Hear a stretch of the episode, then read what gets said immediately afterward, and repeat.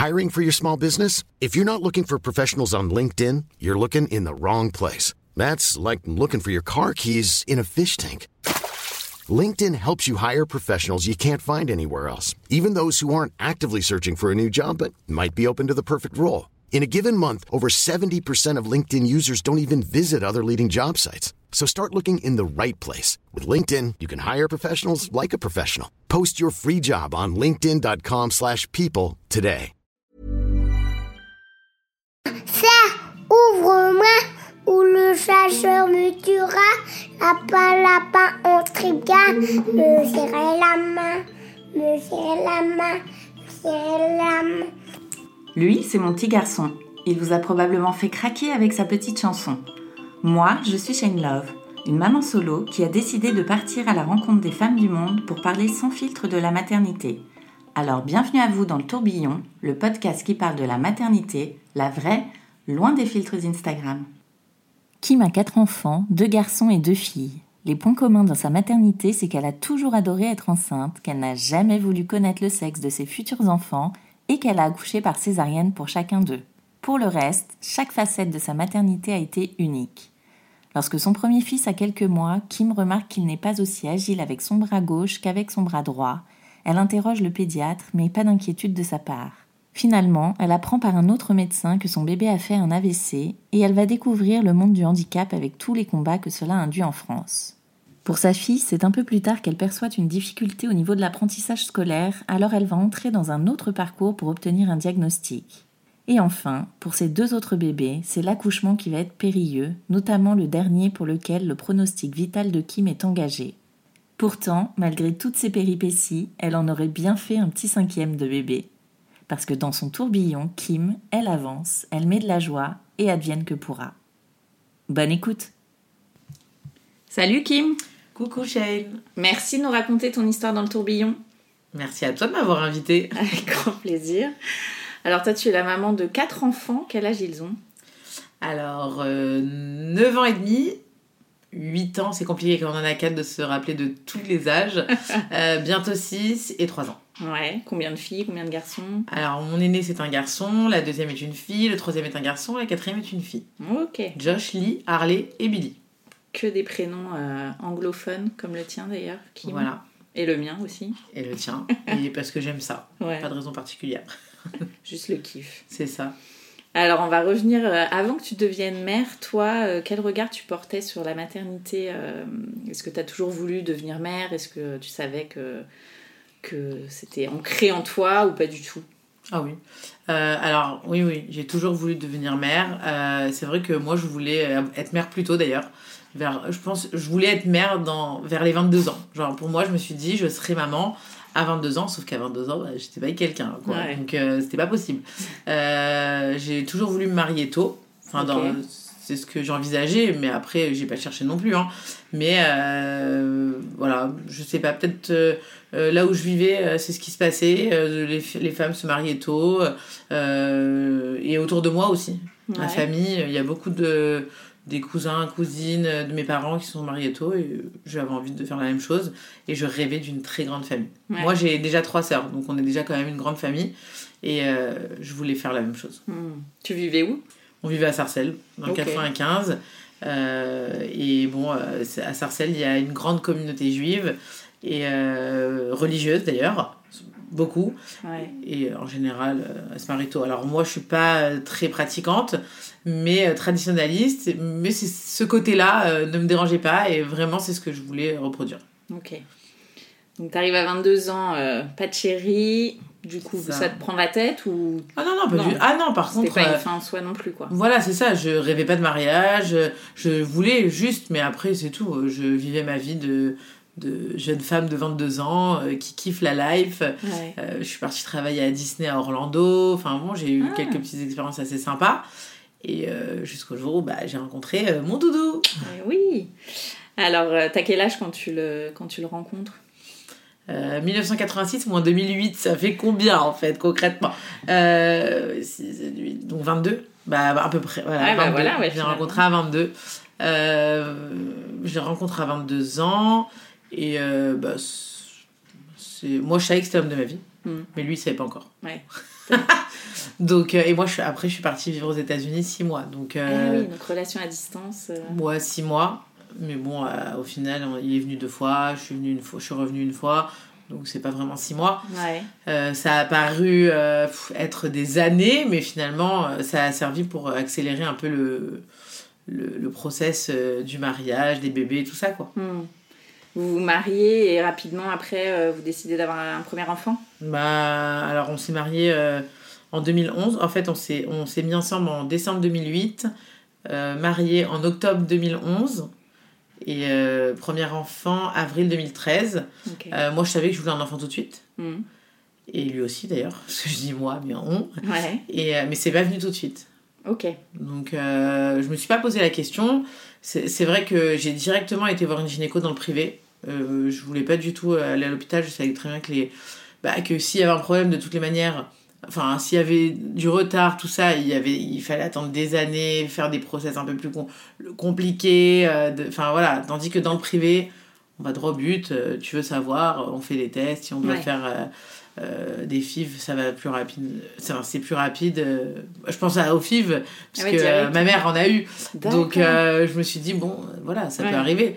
Mais je me dis, j'ai pas envie d'attendre deux ans, qu'on me dise, non, il faut se décoincer, il faut. voilà. Arrêtez d'y penser. Arrêtez d'y penser, tout ça. Donc moi, je voulais aller direct dans le privé, comme ça, au moins, on ne prend pas la tête avec ça. Bon, il y a d'autres prises de tête dans le privé, hein, quand même.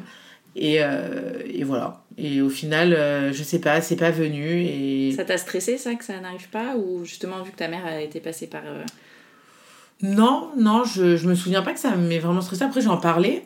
On a quand même fait des examens, mon mari et moi, parce que euh, la gynéco nous a dit, bah, fais-les. Ouais. Voilà, comme ça, au moins, on saura. Mm.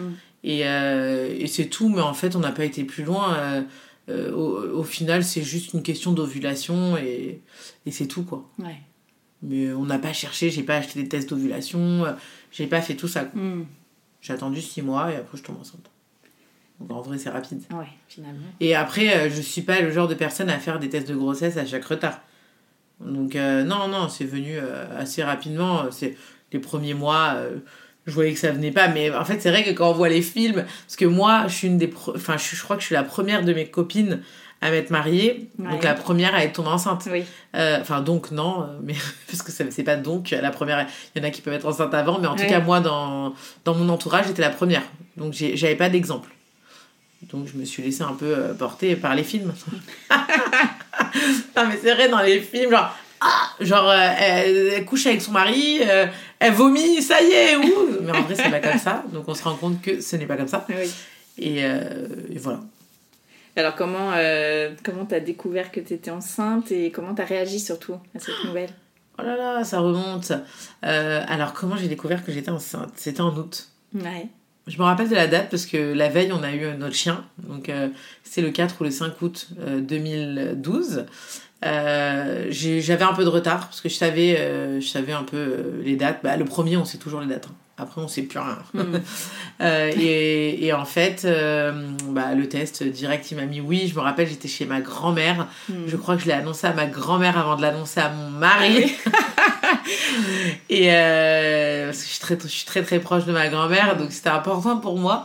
Et, et, je, et le lendemain, je ne sais plus ce que je lui ai fait pour le premier. Je lui, ai- je lui avais fait un- une petite surprise. Ah. Je lui ai mis dans une boîte? Non, c'est pas lui dans une boîte. La vidéo, c'est pour le troisième. je sais plus. Je fait un- une petite. Ah oui Euh, Non, ça je sais pour mes parents, mais pour lui. Bon, bref, pour lui, je ne sais plus. Je lui avais fait euh, une petite attention. Il était hyper ému. Enfin, les deux, on était comme des fous. Ouais. Et, euh, et après, on l'a annoncé à mes parents, je me rappelle, parce que on a une, on a une tarte aux noix qu'on adore de Suisse. Et, euh, et c'était à chaque fois que je tombe enceinte, bah, je leur offrais la tarte aux noix. Donc c'est comme ça qu'ils savaient que j'étais enceinte. C'était assez sympa. J'aime bien avoir des, petits, des petites traditions comme ça euh, qui n'existent pas ou qui existaient et que je Mhm. perpétue. Mais voilà, j'aime bien ce côté tradition. Et, et voilà. Et comme moi, je suis la l'aînée de mes sœurs, bah, je suis la première à être tombée enceinte. Euh, je voulais pas savoir le sexe. Ok. Aucune de mes grossesses. Ah ouais, d'accord. J'ai jamais connu le sexe parce que. Alors, déjà, j'adore la surprise. Mhm. Alors, je suis curieuse de base, mais le, le- fait d'être surprise prime sur la curiosité. Ouais. J'aime vraiment ce côté genre, euh, waouh, genre comme un peu, ouais, ouh. Genre, euh, Enfin, tu vois, et en plus, il n'y a pas de déception. Et aussi, alors, on va me dire que je suis un peu euh, fataliste, mais je me dis que s'il arrive un problème, bah, je serai moins triste. Peut-être que c'est faux, hein. Mm. Mais le fait de pas se projeter, de pas avoir de prénom, de pas avoir... Parce qu'une fois que tu connais le sexe, bon, bah, il n'y a plus de surprise. Donc là, acheté rien, acheté vite fait euh, des choses... euh, Alors, sachez que c'est très dur de trouver des choses mixtes. Ouais, Mais tellement dur, genre pyjama blanc, c'est... euh, Parce que s'il est blanc, il y a des froufrous. euh, Mm. enfin, c'est jamais vraiment blanc. J'en ai trouvé... Il y a que... que un pyjama blanc. J'ai réussi à trouver un pyjama blanc vraiment mixte. Et tous les ans, j'avais le même, en fait. Ouais. Donc, mais ce kiff de voilà, j'arrive avec rien à la maternité, donc j'ai pas de surplus. Et quand on m'offre des trucs, bah, c'est tout nouveau quoi. Donc ça, euh, j'adore. Et euh, au début, mon mari était pas trop pour. Ouais. Lui, il voulait savoir? Bah oui, lui, lui il voulait savoir, mais en même temps, euh, c'est moi qui, le- qui le porte 9 mois, donc euh, j'ai un peu euh, posé mon veto en disant Attends, t'es bien mignon, Euh, moi je veux pas, c'est moi qui, la- euh, qui porte tous les bébés, c'est moi qui déforme mon corps, donc. C'est euh, mon kiff de la surprise. Voilà, donc il a accepté, en fait, même lui. Hein, euh, alors le premier, on n'est pas déçu, parce qu'on s'attendait à rien en particulier. Euh, bon, j'ai eu un garçon, et en plus, nous, moi je suis quatre filles. Enfin, nous on est quatre filles, Ouais. donc c'était le premier garçon. Ah ouais, euh, de la famille. Ah ouais, c'était genre la folie. Mm. Euh, et en fait, c'est après, en fait. Le deuxième, bon, de pas savoir, c'est génial, parce que t'as pas de déception. Mm. Tu vas pas cogiter toute la grossesse en disant Oh non, c'est encore un garçon, j'aurais rêvé d'avoir une fille. Tu vois, je, veux- ce côté-là, c'est un peu relou, quoi. Ouais. Donc, euh, mais après, c'est vrai que chaque grossesse, je sentais. Et alors, comment s'est passée cette première grossesse? Ah, grossesse nickel. Moi, j'adore être enceinte. Ouais. Je kiffe. J'adore m'habiller enceinte. J'adore qu'on voit mon ventre. Enfin, vraiment, euh, c'est un vrai kiff d'être enceinte. Je danse, je saute, je fais tout euh, ce qu'on peut faire. T'es en forme. euh. Ouais, je suis en forme. Bon, alors, les premiers mois, je, je m'endors à 7 heures. Mais euh, Mm. ça peut m'arriver pas enceinte. Donc, c'est mal. mais non, ouais, j'ai ce côté. Enfin, cette fatigue, là, les trois premiers mois. Après. J'ai eu quelques galères, genre le, le syndrome de la symphyse pubienne. Pour moi, c'est le pire que j'ai pendant les grossesses. Mais après, euh, pff, Tu l'as eu pendant dans chaque grossesse? quasiment, ouais. Ouais. C'est genre, je des fois, je me lève. Bon, alors, quand j'ai fait un peu la bringue toute la nuit la veille, euh, le lendemain matin, je peux plus poser mon pied par terre. C'est Ah je- c'est horrible cette douleur. Bon, après, j'ai des ventres énormes. Mm. Mais quand je dis énormes, j'exagère pas. C'est des ventres, euh, même quand je vais à l'hôpital, on pense que j'ai des jumeaux. Ah oui. Donc, euh, donc euh, ça n'a pas aidé. hein. J'ai toujours eu des gros bébés aussi. Donc voilà. Et, euh, et moi, en fait, je suis partie chez une gynéco parce que c'est elle qui a accouché ma mère de mes deux dernières sœurs. Donc pour moi, dans ma tête, c'était euh, j'ai confiance. Ouais. J'aime avoir confiance en fait. J'aime le feeling. Je veux, euh, je veux pas réfléchir en fait. Donc moi, quand je vais vers le corps médical, c'est vraiment pour me reposer sur eux. C'est Mm. pas pour aller chez un et chercher ailleurs. Et euh, donc je lui ai donné ma confiance. Et je sais pas, vers le, la fin de la grossesse, elle me dit euh, Ouh là là, c'est un très gros bébé. Bon, on savait, hein, de toute façon, tous mes bébés, c'est 99% per, euh, percentile. Euh, donc on sait, on prévient à chaque fois, ouh là là, gros bébé, ouh là là, gros bébé, bon j'ai compris. Hein. Et, oui, en plus t'es en surpoids. Alors moi j'avais une gynéco qui était insupportable, Avec mais vraiment poids. insupportable. C'est qu'à chaque fois elle me dit, il faut aller voir un diététicien et tout, mais en fait non, tu me laisses. Mm. Tu vois, genre, euh, je m'en fous, c'est pas ton Ouais. problème. J'ai pas de diabète, euh, euh, je vais pas faire un régime enceinte. Voilà. Mm. Mais euh, à chaque fois, c'était un. En fait, je pense que. Enfin, non, je pense pas, je sais. C'était une ancienne grosse. D'accord. Donc, ce côté surpoids, elle était euh, Mm. complètement omnibulée par ça. Donc, ça devenait infernal. Mais sauf que moi, comme j'avais confiance en elle, je savais pas qu'ailleurs c'était pas comme ça. Je pensais que c'était partout comme ça. Oui. Donc, euh, j'ai laissé. Et vers la fin de la grossesse, euh, en gros, elle me fait faire tous les examens pour, euh, pour voir si le bébé passe. Et en fait, elle me fait tous les examens et le bébé passe et elle me fait quand même une césarienne. Moi, je rêvais d'une voix basse, mais genre, c'était mon rêve absolu. Je me voyais dans la petite maison dans la prairie, avec mon bonnet en coton et en train d'insulter mon mari avec un bout de bois dans la bouche. Genre, avec le pot de chambre à côté et qui me mettent de l'eau avec une serviette. Genre, vraiment, je voulais cette scène. Ouais, ça, c'est mon plus grand regret parce que je l'ai pas eu, parce que je la voulais. Et je voulais, tu vois, euh, avoir le droit d'insulter et il peut rien dire, tu vois. Alors là, j'aurais tout déballé, quoi. Est-ce que tu voulais accoucher sans péridurale à la base? Pas forcément. Pas forcément, non. Non, mais moi, je, enfin, tu sais, c'est genre, c'était nouveau pour moi. Ouais. Je savais pas qu'il fallait une péri. Enfin, euh, j'allais comme, euh, comme euh, un premier jour de classe, quoi. Mm. T'as compris? Donc, euh, j'ai fait quand même les cours d'accouchement. Donc, je savais la péri, tout ça.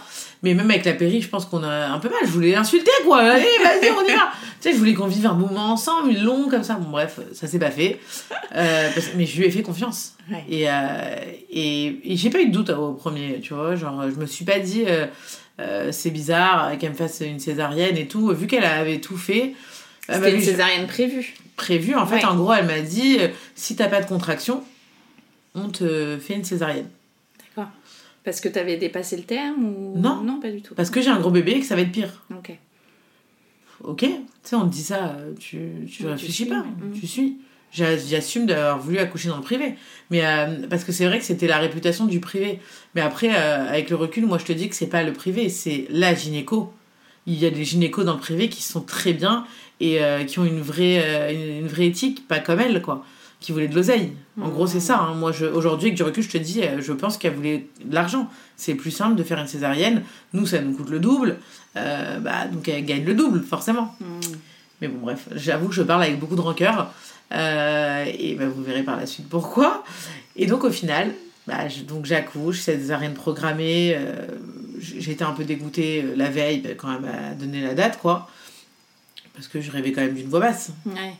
Mais euh, mon col fermé, mais elle a pas essayé. En fait, tu vois, euh, je, je savais pas euh, qu'elle pouvait essayer d'ouvrir un peu le col, tout ça. Enfin, tu vois, genre aujourd'hui, je regrette parce que j'aurais dû me renseigner et je l'ai pas fait. Mm. Mais bon, voilà, c'est la vie.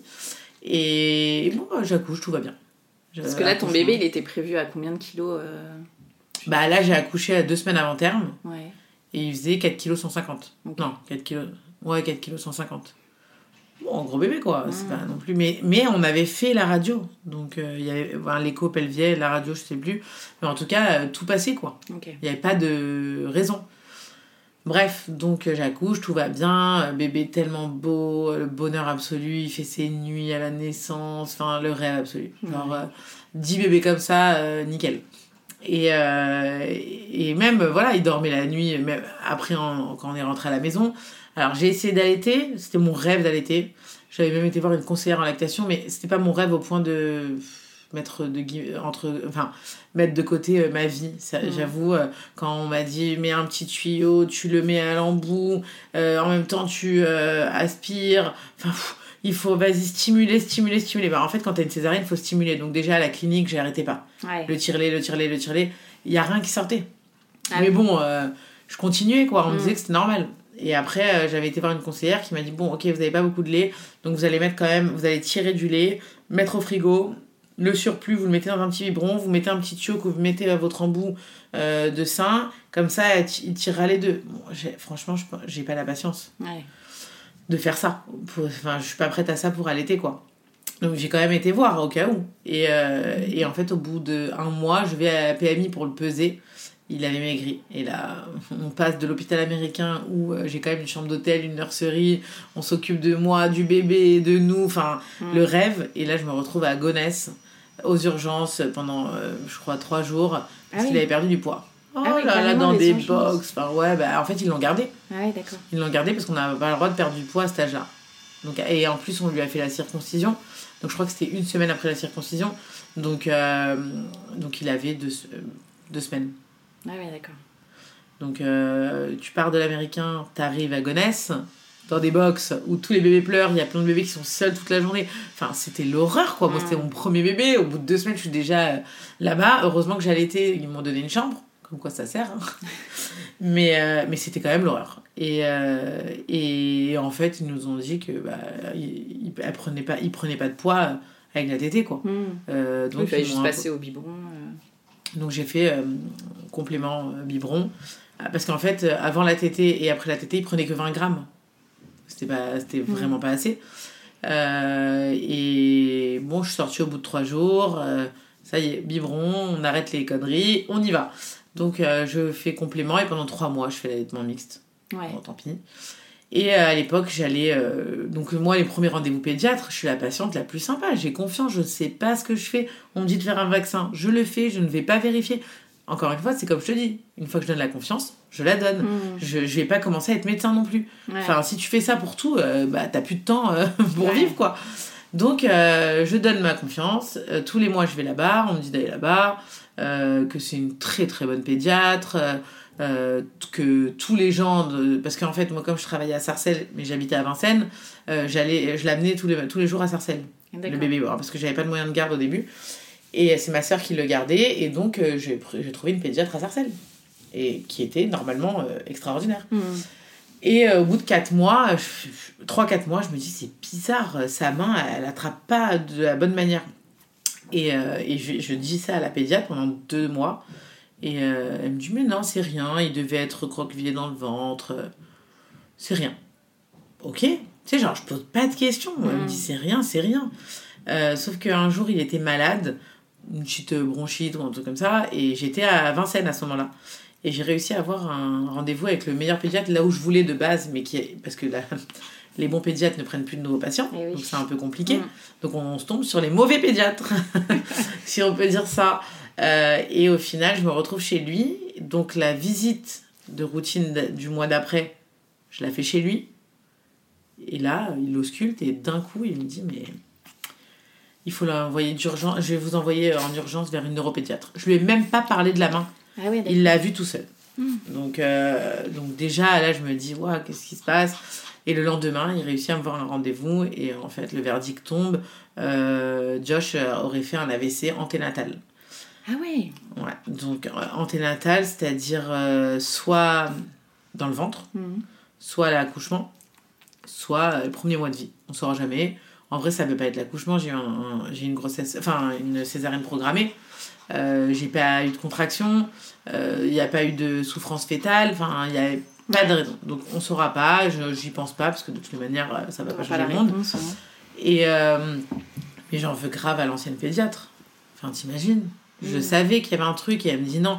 Donc, euh, c'est bon, ça m'a rendu folle. Je n'ai même pas écrit de lettre après. J'aurais dû, mais voilà, c'est passé.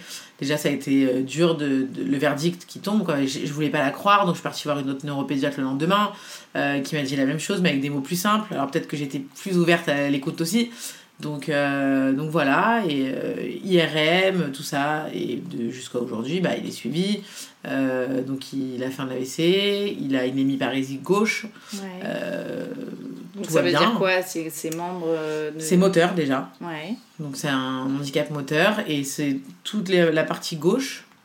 c'est comme une hémiplégie, mais où il peut bouger. Mais c'est, il bouge pas de la même manière qu'à droite. Ouais. C'est pas Donc c'est pas coordonné, euh, les choses du quotidien sont compliquées. mm. Euh, alors nous, on se bat euh, pour lui depuis toujours, donc, euh, donc on- c'est moins compliqué, quoi. Mais c'est toujours lui, il a du mal à le vivre, tu vois. Il y a des, il y a- là, par exemple, il arrive à un âge où il accepte pas du tout son handicap. Ouais. Donc nous, on subit. Donc tu vois, un, un- un handicap moteur, euh, même si on- il a tous les suivis derrière, voilà, il fait kiné, ergo, euh, il fait tout, tout ce qu'on peut faire, il le fait. Mais déjà après, il n'est pas tout seul. On a d'autres enfants, il faut Mm. aussi s'en occuper, il faut aussi s'occuper des autres. Euh, donc on pourrait faire même encore plus peut-être. Mais à un moment, euh, il y a des limites. Et, euh, et, et en fait, même avec ça, et ça c'est compliqué. Il y a des âges où, où quand il commence à comprendre qu'il est vraiment différent, bah, il en veut à la terre entière. Donc Ouais, on essaye de lui alléger son quotidien tout en le responsabilisant et en, en le laissant, euh, lui laissant son indépendance, euh, d'être autonome. En fait, on voit pas de différence. Mm. Tu vois, on, on- nous à la maison, il n'est pas différent. Il n'a pas de privilèges. euh, il est comme tous les autres. Parce que lui, ça l'empêche de faire quoi, par exemple, au quotidien? Ben, c'est compliqué pour les lacets. Il peut pas couper sa viande. Ben, en fait, on a, même quand t'es pas gaucher, tu as besoin de ta main gauche. Ouais. Par exemple, écris une feuille, écris une lettre sur une feuille, mets ta main gauche en bas, bah, tu vas voir que ta feuille elle bouge. Donc en vrai, on a toujours besoin des deux membres. Mm. Donc euh, il doit toujours s'adapter, composer, ça fatigue plus vite. Euh, donc c'est voilà, c'est un quotidien qui est quand même euh, lourd à, à porter. Et, mais heureusement que voilà, tout ce qui est scolaire et tout, il n'y a pas de souci. Ça va être vraiment tout ce qui est manuel. Motricité fine. Bon, après, je te parle pas du sport, parce que tu vas me dire, il est pas obligé de faire du sport. Mais euh, c'est un combat euh, quotidien euh, en tant que parent déjà, Bien pour sûr. son enfant, Mm. euh, parce qu'on se rend compte que l'inclusivité, pas tout le temps, hein, en fait. hein. c'est, euh, moi, j'ai dû l'enlever du système scolaire euh, euh, public, parce que euh, comprennent pas. Et à en quel fait, âge À quelle classe? Là, bah, cette année, donc l'année dernière, il avait eu en CE2 Ok. pour une appréciation. Quand on met sur un bulletin un enfant, euh, Josh a des problèmes en géométrie dû, dû au tracé, non, lors des tracés dû à son handicap, Hmm. Bah, pourquoi le mettre? Ouais. On n'a pas le droit. On n'a pas le droit de mettre sur un bulletin qu'il a un handicap. On le sait déjà, il y a écrit qu'il y a un projet d'éducation personnalisée. Donc, euh, donc euh, déjà ça, tu vois, ils, ils sont pas formés les profs. Donc moi, en tant que mère, j'en pouvais plus. C'était trop d'énergie pour... pour ils comprennent pas parce qu'au Mhm. final quand je l'ai expliqué ils m'ont dit ah non vous inquiétez pas ok on va enlever ils ont enlevé quoi? Dû à son handicap ils ont laissé qu'il avait des problèmes lors des tracés mais on le sait parce Ah qu'avec oui. sa main il n'arrive pas à tracer Ouais. mais euh, ils étaient ok pour, euh, pour euh, faire un, une adaptation. Donc tu peux pas le pénaliser pour, une, pour un raisonnement qu'il a compris. Parce que si je m'étais battue pour avoir un ordinateur pour lui parce qu'il en, il en a besoin, bah, il aurait eu un ordinateur, il n'y aurait pas eu ce problème. Hmm. Enfin, tu vois, donc... et au final, tu te bats dans le vide puisqu'il n'enlève pas et finalement c'est pire parce que ça veut dire qu'il y a des problèmes alors qu'il n'en a pas. Bon, tout ça, tu vois, je me suis dit, oh là là, en fait, t'as pas envie. Ouais. Tu vois, t'as pas envie. Moi, je me bats avec aussi euh, les activités extrascolaires. euh, parce qu'à un moment, on me dit euh, bah, qu'on peut pas aller plus loin avec lui. Mais c'est quoi l'inclusivité? C'est justement montrer à un enfant que même s'il n'est pas comme les autres, il est capable de faire quelque chose. Hmm. Tu vois? Et, euh, et en fait, non, tu t'aperçois que non. Donc tu l'enlèves et tu le mets dans le privé. Parce que le privé, bah, c'est plus simple. Mais après, c'est un vrai coup. Bah je oui. me dis, mais la personne qui a pas les moyens c'est ça, ouais. de, de choisir parce Mm. que alors forcément euh, moi j'ai dû faire un choix dans ma vie pour euh, pour euh, pour pouvoir faire ça au détriment d'autres choses il y en a qui n'ont pas ce choix là Mm. et, et quand je me bats et que je, je me bats pour ça je pense aux autres pas forcément à moi tu vois donc ça c'est un peu c'est un peu le combat de tous les jours et je sais que ça sera jamais fini Ouais. donc, donc je continuerai à me battre pour lui et pour les autres enfants euh, porteurs de handicap. Parce que, euh, alors aujourd'hui, il est en école semi-privée, sous contrat en fait. Donc, euh, mais c'est juste que c'est basé sur Montessori et je trouve que en fait, l'humain, euh, c'est important en fait pour lui, enfin pour moi, mais pour lui, d'être dans un endroit où l'humain est, est plus important, Ouais. tu vois, que, que d'être dans les cases. Hmm. Voilà. Et comment t'as vécu, toi, le fait d'entrer dans ce... le monde du handicap? Alors, moi, euh, moi ça va. Enfin, j'ai tout de suite pris la nouvelle. À un moment, t'as pas le temps de t'apitoyer sur ton sort. Ouais. Si tu commences à t'apitoyer sur ton sort, tu perds du temps, tu perds de l'énergie. Et, euh, et j'avais pas le temps pour ça. Mm. Euh, mon mari, ça a été plus, plus compliqué. Alors, moi, j'aime pas trop comparer. Ah, oui, les hommes, c'est toujours comme ça. Mais en vrai, oui, moi, je trouve que les hommes ont plus de mal à accepter. Euh, mais euh, il lui a pas fallu longtemps. À un moment, euh, tu vois, quand je dois faire le. Je sais qu'il y a des parents qui n'osent pas faire le dossier MDPH. Parce que pour eux, euh, c'est poser un, le mot quoi Ouais. handicap waouh mais en fait handicap c'est un frein c'est pas handicap c'est pas waouh chaise roulante enfin tu vois genre et moi c'est ce que je leur dis même en activité par exemple aux enfants enfin l'activité de Josh euh, où euh, bah, ça s'est très mal passé en fin d'année où ils n'ont pas fait participer au spectacle enfin sur 5 minutes de spectacle il a participé une heure euh une heure sur 5 minutes de spectacle il a participé une minute alors qu'il y avait que trois enfants et que ça fait 5 ans qu'il fait cette activité et que j'ai jamais eu ce cas. On l'a très mal vécu. Ah oui. Lui, non. Mais je pense que oui, au final. Parce que euh, la directrice me dit, oui, il avait un sourire tout le spectacle. Bah oui, en même temps, c'est sa carapace. C'est son masque. Hmm. Il va pas s'afficher devant tout le monde. Il va pas pleurer devant tout le monde. Ça y est. Enfin, il y a des choses pour lesquelles il, il, il- il pose son armure, en fait, tu vois. Et, et ça, c'est le combat de tout enfant, bah, Mm. handicap ou pas. Et, et comme je lui ai dit, je lui ai dit, euh, elle- non, et la directrice me dit, on ne peut pas effacer la différence. Mais tu te rends compte de dire un mot pareil à une maman, mais ça veut dire quoi? J'ai pas compris, j'ai compris que mon fils, ça sera pas le pro de cette activité. Je veux pas que ce soit le pro. Je veux juste qu'il prenne du plaisir et qu'il se sente pas différent.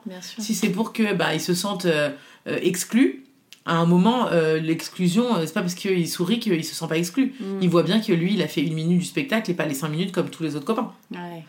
Donc, euh, tu vois, ça, c'est un, un, un des autres combats. Et tu te bats euh, avec des gens qui sont pas formés, qui, qui... Et comme je lui ai dit, je lui ai dit... euh, parce qu'après, j'ai eu un élu de la mairie. Non, mais pour te dire, je vais, je vais loin dans ces histoires. Et l'élu de la mairie, il me dit... on peut pas s'adapter à tous les enfants. Hmm. Pardon Mais moi, je lui ai dit, il est pas tétraplégique. Il est pas sourd-muet. Ou il faut vraiment, genre, euh, des formations encore plus, plus poussées. Là, c'est- un enfant euh, comme tout le monde. C'est juste qu'il y a certaines choses où il a plus de difficultés. mais il parle comme tout le monde, euh, il s'exprime comme tout le monde, il dialogue. comme- Enfin, donc, euh, bon, tu vois, donc tu te bats avec des gens qui sont ignorants et, et souvent bêtes, Ouais. tu vois? Donc, toi, ça te prend de l'énergie, ça te prend de, de, au cœur aussi, parce que tu te dis, mais pff, pourquoi, pourquoi se battre? Mais après, après, tu réfléchis, tu dis, et si euh, l'autre enfant, il n'a pas la chance de. Oh non, alors, ok, vas-y, continue, vas-y, bats-toi, va plus loin, pousse le truc. Bon, après, à un moment, je m'arrête, moi, hein, parce que je pourrais aller encore plus loin. Mm. Franchement, euh, euh, j'étais à deux doigts de faire appel aux médias hein, en fin d'année l'année dernière, Ouais. parce que moi, l'école m'a envoyé au commissariat quand même. Ah bon? Ouais, à cause de, ce, de ce, cette appréciation euh, du handicap. Et euh, ils ont pas kiffé parce que dans les réseaux, euh, j'ai dû dire un truc. euh, ouais, la directrice, je l'aime pas, ou un truc comme ça. J'ai pas donné le nom, j'ai pas donné le nom de l'école.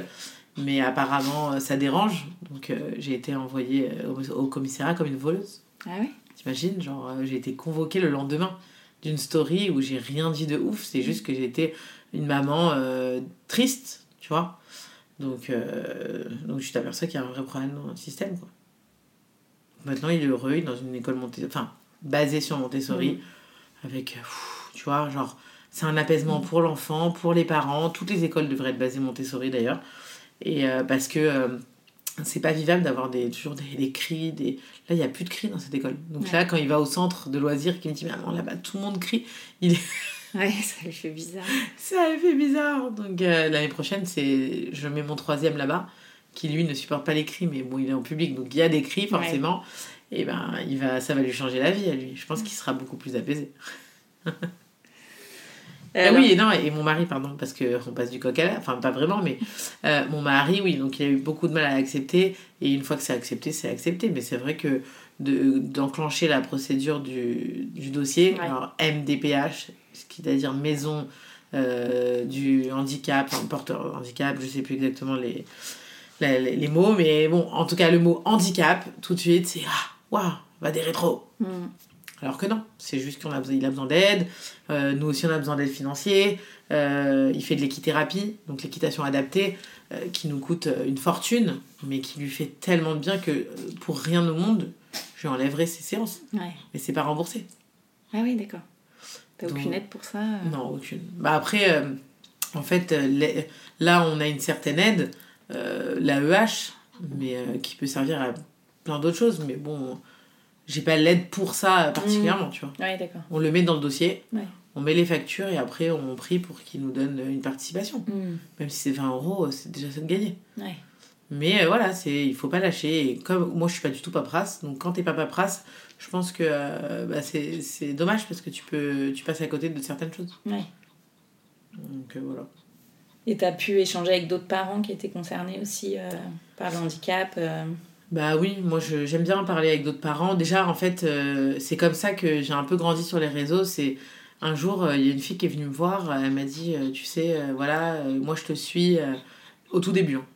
Euh, moi je te suis parce qu'une copine m'a dit que parce que ma fille a, a- a eu la même chose que ton fils. Et merci, tu es un exemple et tu nous aides énormément au quotidien. Et là, je me suis dit, mais en fait, euh, les réseaux, c'est top Ouais. si tu peux aider, tu vois, genre, euh, même si c'est euh, deux personnes, c'est déjà énorme. Et en fait, je m'aperçois qu'aujourd'hui, j'aide énormément à ce niveau-là.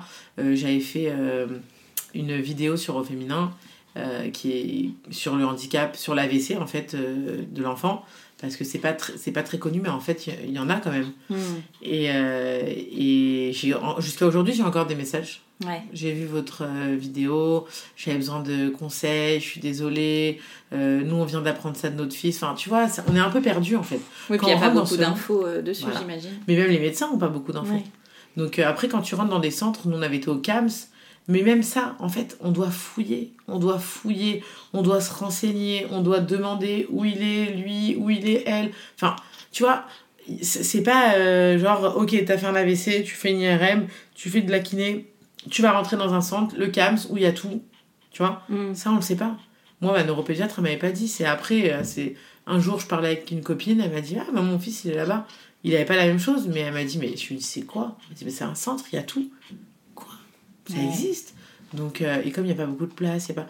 Donc après, j'en ai parlé à la neuropédiatre qui m'a dit Ah, bah oui, c'est très bien. Si vous en avez un côté de chez vous, allez-y. Mais tu vois, euh, et ça, ça te change la vie. Ah, Parce sûr. que euh, moi, de Levallois, j'allais dans le 18e, chez le kiné, tous les mercredis, plus à la base, un, un autre rendez-vous dans, à Courbevoie. Enfin, c'est beaucoup, tu Mm. vois. Euh, Ouais, ça pourrait être simplifié, euh, ce parcours du combattant. euh, Bah tu cherches oui. tout toi-même.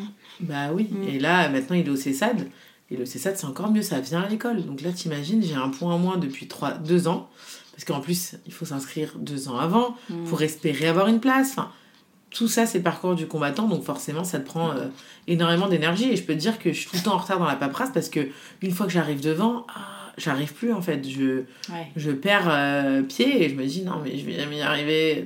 Tu C'est vois beaucoup d'énergie. ouais. Ouais, Mm. et il est pas seul. Ouais. Il y en a trois autres. En plus.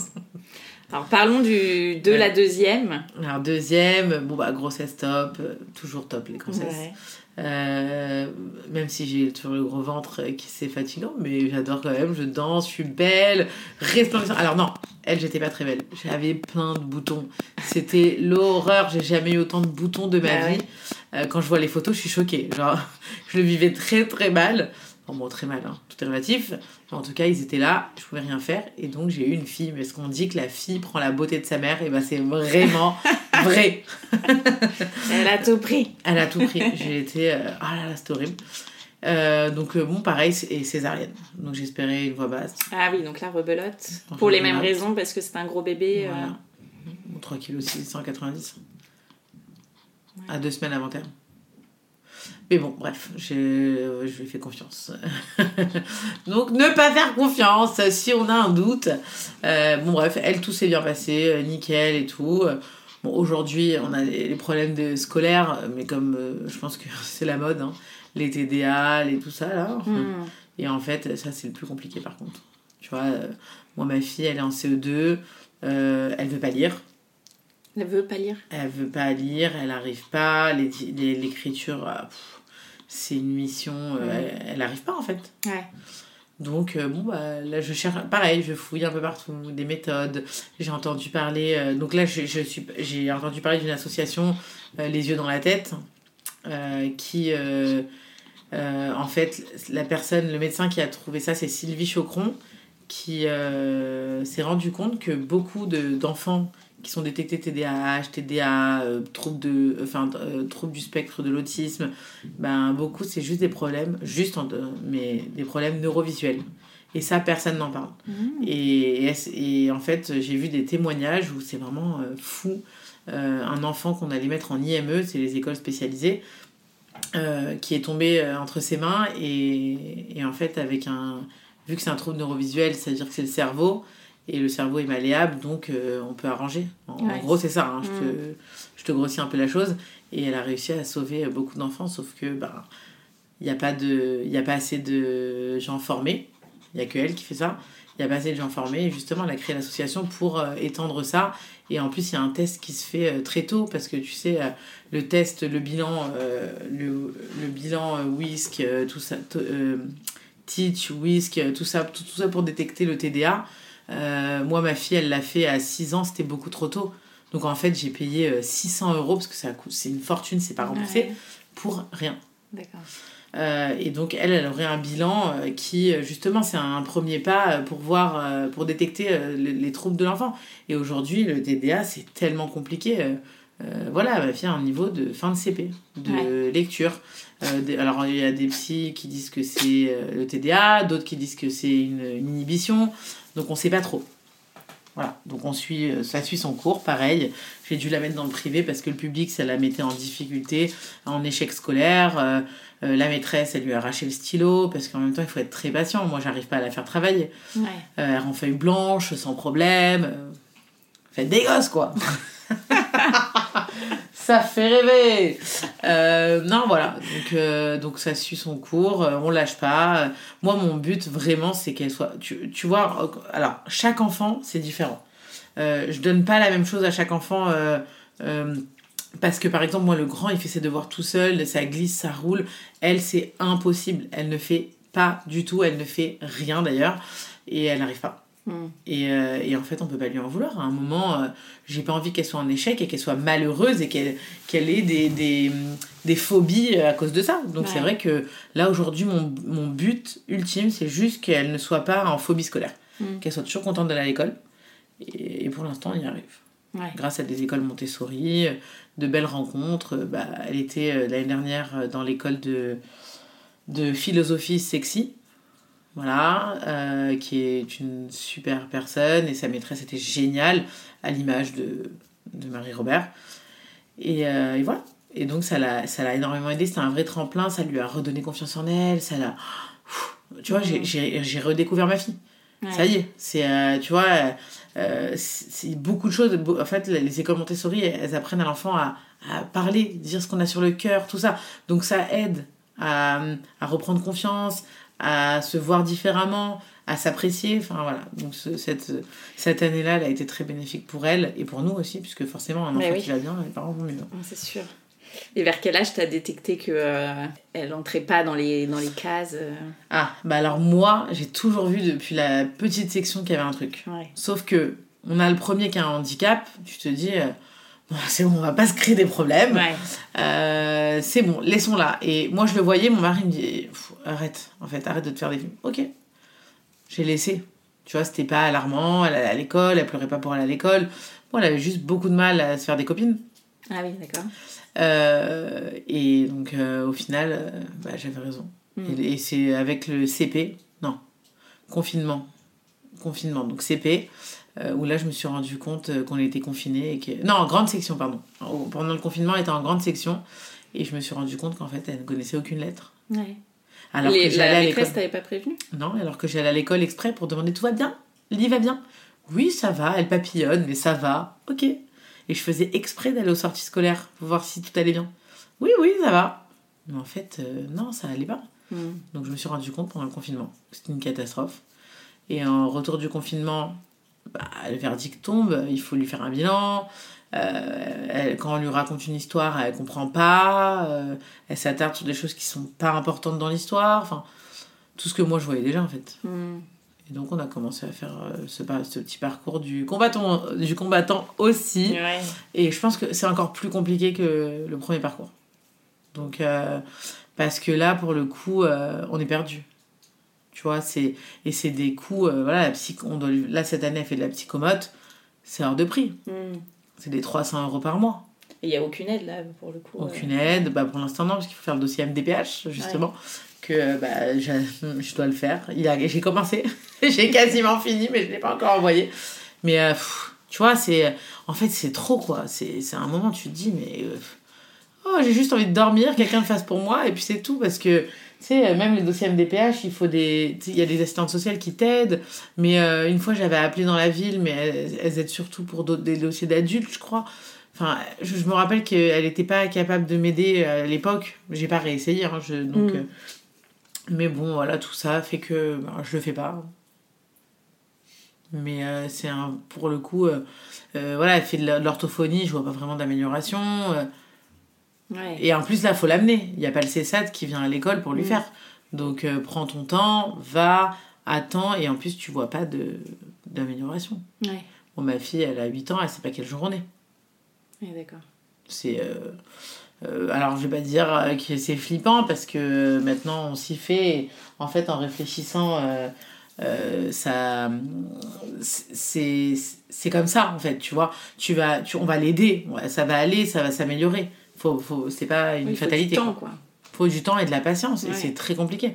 De faire euh, une lecture avec elle, euh, tu te, Mm. tu te mords les lèvres. Ouais. C'est- C'est c'est- c'est pas possible. Tu peux pas. Donc euh, là, j'ai fait appel. J'ai trouvé. Bah, pareil, tu vois, en parlant avec d'autres mamans euh, de ça, elle m'a dit Mais attends, j'ai trouvé un, un, un groupe de, de, enfin, de profs à domicile, mais qui sont spécialisés dans les 10, euh, tout ça. Trop Donc bien. ça veut dire qu'ils ont la méthode. Mhm. Parce que c'est bien mignon d'avoir une prof à domicile qui te fait tes devoirs. Mais euh, si elle n'a pas la méthode, aucun intérêt. Bien sûr. Donc là, j'ai trouvé et on va bientôt avoir le rendez-vous. euh. Mais voilà, mais pareil, c'est un coût, euh, c'est c'est un vrai budget. Énergie et budget. Ouais. Donc voilà. Et alors, à quel moment vous décidez de faire un troisième? Ouais, Alors, les deux premiers, donc on les a enchaînés, Ouais. comme tu as pu voir, un an d'écart, enfin 16 mois exactement. Bon, je savais que je voulais une grande famille. Oui. Bon, elle n'avait pas encore le problème de TDA. Elle avait pas. non, mais ça m'aurait pas fait changer d'avis. Euh, donc, moi, je... en fait, je me suis toujours dit, je veux vite les faire. Comme ça, je suis vite à la retraite. Tu vois, genre, euh, je me dis, à 40 ans, euh, mes gosses sont autonomes et euh, je suis tranquille et je vis ma, ma deuxième vie, en fait. Ouais, Tu vois, ouais. ma deuxième jeunesse. Et bon, alors, mon mari n'était pas 100% pour, mais il n'était pas 100% contre non plus, en vrai. Donc, euh, lui aussi, il voulait un troisième. Alors, pas pressé comme moi, mais il en voulait. Euh, on a attendu un peu et. Hum, Attends que je réfléchisse. Donc, euh, je sais que c'était en mai, mais je crois que c'est arrivé comme ça. Moi, je prenais pas de pilule. Ouais. Je... Vu que je fume, je me suis toujours dit, ah non, tu peux pas fumer et prendre la pilule. Donc, j'ai arrêté ce qui m'intéressait le moins. un choix. Je sais que le choix, il est vraiment bizarre. Mais, euh, mais vraiment, pour le coup, j'ai pensé comme ça. Et, euh, et en fait, euh, non, mais on, on se protégeait, quoi. Mais euh, je, pre- je, je prenais pas, moi, de, de médicaments. Et c'est surtout que, comme je fais de l'alo- je, je fais de l'alopécie androgénétique, j'avais pris des trucs hyper forts qui m'ont fait grossir. J'avais les symptômes de la ménopause. Oula, j'avais pas envie de prendre des trucs. Mm. Je voulais rien prendre. Donc j'ai rien pris. et, euh, et après, bah, en fait, à un moment, j'ai, on a arrêté. Et euh, je tombe enceinte. Ouais. Très rapidement, Donc là, pareil, grossesse euh, top. comme d'hab. Ouais. Sans bouton enceinte. Non, sans bouton. Donc garçon. Garçon. je ne savais pas. Et en fait, grossesse top. Sauf que euh, j'arrive à la fin de ma grossesse. je, je vais voir euh, ma gynéco pour le dernier rendez-vous. Mhm. avec mon mari. Et là, euh, elle me dit Ouh là là là là là là Oh là là, ton utérus, il est distendu. En- Juste en me regardant, hein. elle m'a pas ausculté. hein. Je rentre dans son cabinet. Euh, Ouh là là, on va avancer la césarienne. Non, c'est pas possible. À moi, il me faut un utérus contracté. euh, c'est pas possible. Elle me dit ça comme ça. Je lui dis Ah non, non, mais pas du tout en fait. Moi, j'avais déjà pris mes rendez-vous coiffeur, ongles. Non, mais des fois, ça paraît anodin. Mais non, en fait. Mm. C'est Moi, euh, voilà, il me reste deux semaines. Tu me laisses mes deux semaines, en fait. C'est mes deux semaines à moi. Et, euh, et en plus, euh, de toute façon, euh, normalement, une César, c'est à 39 semaines. C'est comme ça, une César programmée. Donc, forcément, j'ai une César encore. Hein. Oui, bah oui, J'ai encore l'espoir d'une voix basse, mais que je sais qu'en vrai, il n'y a pas d'espoir. Mais bon, voilà. Donc, je lui fais confiance et tout. Et elle me dit ça. Et là, je dis non. Et, et en fait, elle m'auscule, j'arrête de parler. Et elle reste longtemps, longtemps sur mon ventre. Je lui dis qu'est-ce qu'il y a? Elle me dit non, je cherche, mais pff, il est très très gros. Hein. Ouh là là, il est très très gros. Elle me dit- elle- donc, elle insiste sur ça. Ok. Euh, je parle pas de tout le rendez-vous parce que je suis vénère. Elle me dit bon, c'est bon, t'arrêtes de faire ton bébé. euh, euh, c'est bon, on- tu t'accouches avant, c'est rien, c'est une semaine. Et je parle pas. Le, elle me fait bon, écoute, tu vas faire une écho de contrôle euh, chez qui tu veux euh, pour voir. Parce que, parce que là, le bébé est très gros, faut qu'on le sorte. Hmm. Donc, je vais chez un client de mes parents qui est un super gynéco à Sarcelles. Je vais chez lui qui me fait l'écho et qui me dit. euh, Enfin, je lui dis tout va bien. Il me dit bah oui, tout va bien. Après, je- c'est pas mon dossier, je ne sais pas. Elle doit avoir ses raisons. Ok. Moi, je lui envoie. En plus de ça, elle a voulu me pourrir la fin de grossesse. Elle m'envoie tous les deux jours faire un monito. Euh, alors que j'ai jamais eu une seule contraction de toute ma vie entière. Ouais. Donc c'était vraiment pour me faire chier quoi. Et donc j'ai tous les deux jours faire un monito. Euh, Là-bas je leur dis, je leur dis mais ben, c'est ma césarienne. Il me dit mais elle a pas le droit, vous inquiétez pas. De toute façon si la maman si le- la maman n'est pas prête, le bébé n'est pas prêt. J'oublierai jamais cette phrase. Hmm. Et je lui dis oui, je sais. Enfin bon, elle me dit mais de toutes les manières il y, a un- il y a une commission, donc elle elle n'a pas le droit de prendre une décision toute seule. Je dis ok, donc moi je suis un peu rassurée. Le lendemain mon mari l'appelle, il lui dit écoute. euh, en fait, Kim, là, euh, elle pleure tous les jours, alors que c'est pas du tout mon tempérament. On peut pas avancer la césarienne, elle pleure, elle veut pas, elle est pas bien. Et elle lui dit, oh là là, écoute, demain, je lui prends rendez-vous avec un écho, euh, une écho, euh, euh, et en fonction de ça, on verra. Elle me prend rendez-vous avec le meilleur échographe, échographe ou échographiste, je ne sais pas, du monde. Je l'adore, le docteur Buana. C'est euh, c'est quelqu'un, voilà. Euh, et en plus, il est beau gosse. hein. et euh, bon, ça joue, hein. Son agenda va être rempli maintenant. non mais en fait il est, il est, il est non mais déjà il est déjà hyper rempli et en plus une anecdote qui est trop mignonne, c'est que en fait quand il est obligé, il peut pas euh, passer l'écho sur le ventre et qu'il est obligé de passer l'écho vaginal, Mm. il est gêné, genre il s'excuse. et ça c'est tellement mignon, tu vois, je suis désolée, va falloir et genre il est hyper gêné. Donc ça c'est trop drôle. Et en plus de ça, non mais il a un très très bon diagnostic. C'est un ancien gynéco et qui qui a fait des thèses, qui enfin bon bref, il est dans le milieu médical depuis euh, bien bien longtemps. Et, euh, et donc, euh, lui me fait. euh, il reste peut-être une heure sur mon ventre, vraiment pour tout regarder. Il est hyper minutieux. À son âge, je le connaissais pas. hein. Mm. Mais je le trouvais déjà sympa. Et il regarde bien et tout. Et à la fin, il me dit. Bon, elle, a- elle doit avoir. Parce que moi, je lui raconte l'histoire. Je lui dis Eh ben, Maman, c'est ma césarienne. Je veux pas. Moi, je veux pas qu'elle m'avance. Et il me dit Bon, elle doit avoir ses raisons. Il me dit pareil, en fait. Ouais. Donc, euh, donc euh, en même temps, je pense qu'ils ne peuvent pas se mouiller, tu vois. Ils n'ont pas, ils ont pas le droit euh, euh, de, de Oui, de- dénoncer, ouais. de, Et en même temps, il n'a pas tout le dossier, donc il, il va se dire, bon, là, je vois rien, mais voilà. Donc, je fais cet écho, il me dit que tout va bien, euh, mais elle m'a pas pour autant... En fait, elle m'a fait prendre du temps, des rendez-vous, des monitos, pour ne pas changer ma date au final, alors que personne n'a- n'a mis un frein. Ouais. Donc euh, je comprends pas. Je lui en veux de fou. Vraiment. Et, euh, et donc euh, elle me dit voilà, c'est le 1er février, euh, il faut dormir la veille. Je lui dis, il est hors de question, je ne dormirai pas la veille à l'hôpital. Donc là, je, je suis vénère. hein. À ce Ouais, moment-là, ouais, je suis vénère. J'ai pas trop envie de négocier. euh, euh, j'ai pas envie de lui parler. Je suis vénère. Et, euh, et elle me dit, elle arrête de me dire c'est pour ton bien si tu fais ça, c'est pour ton bien si tu fais ça. Non, mais en fait, c'est pas pour mon bien. T'es une mytho, ce n'est pas pour mon bien. Mais bon.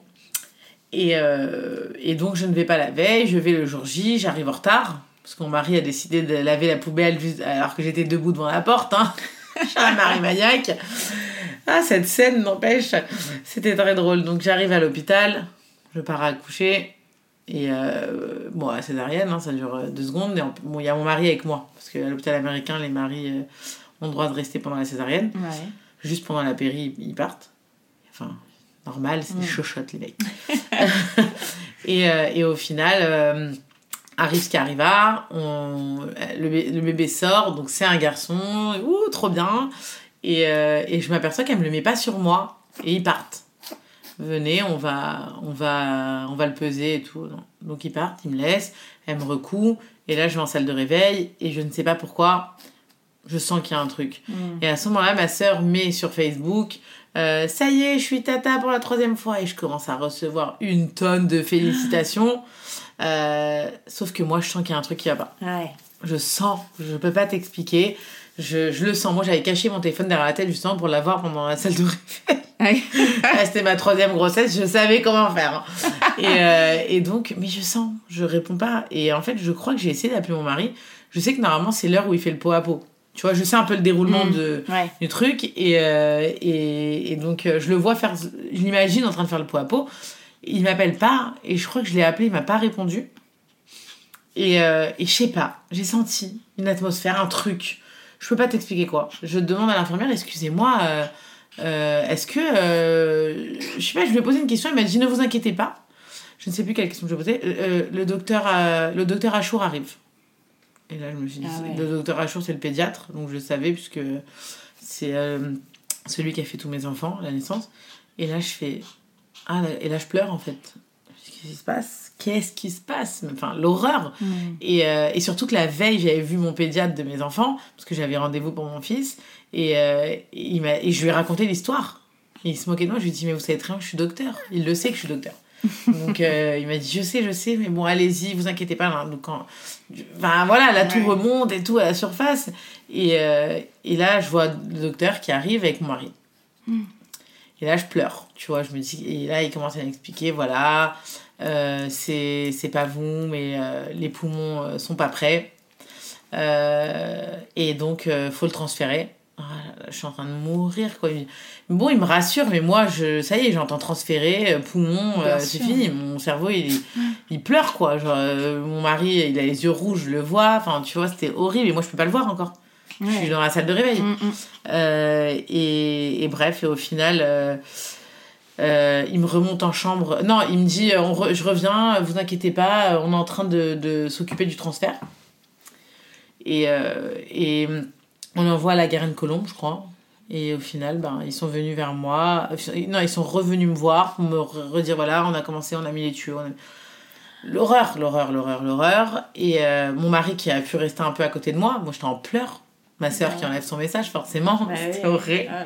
Bon, après, elle pouvait pas savoir. hein. Et, euh, et je remonte en chambre, donc sans bébé.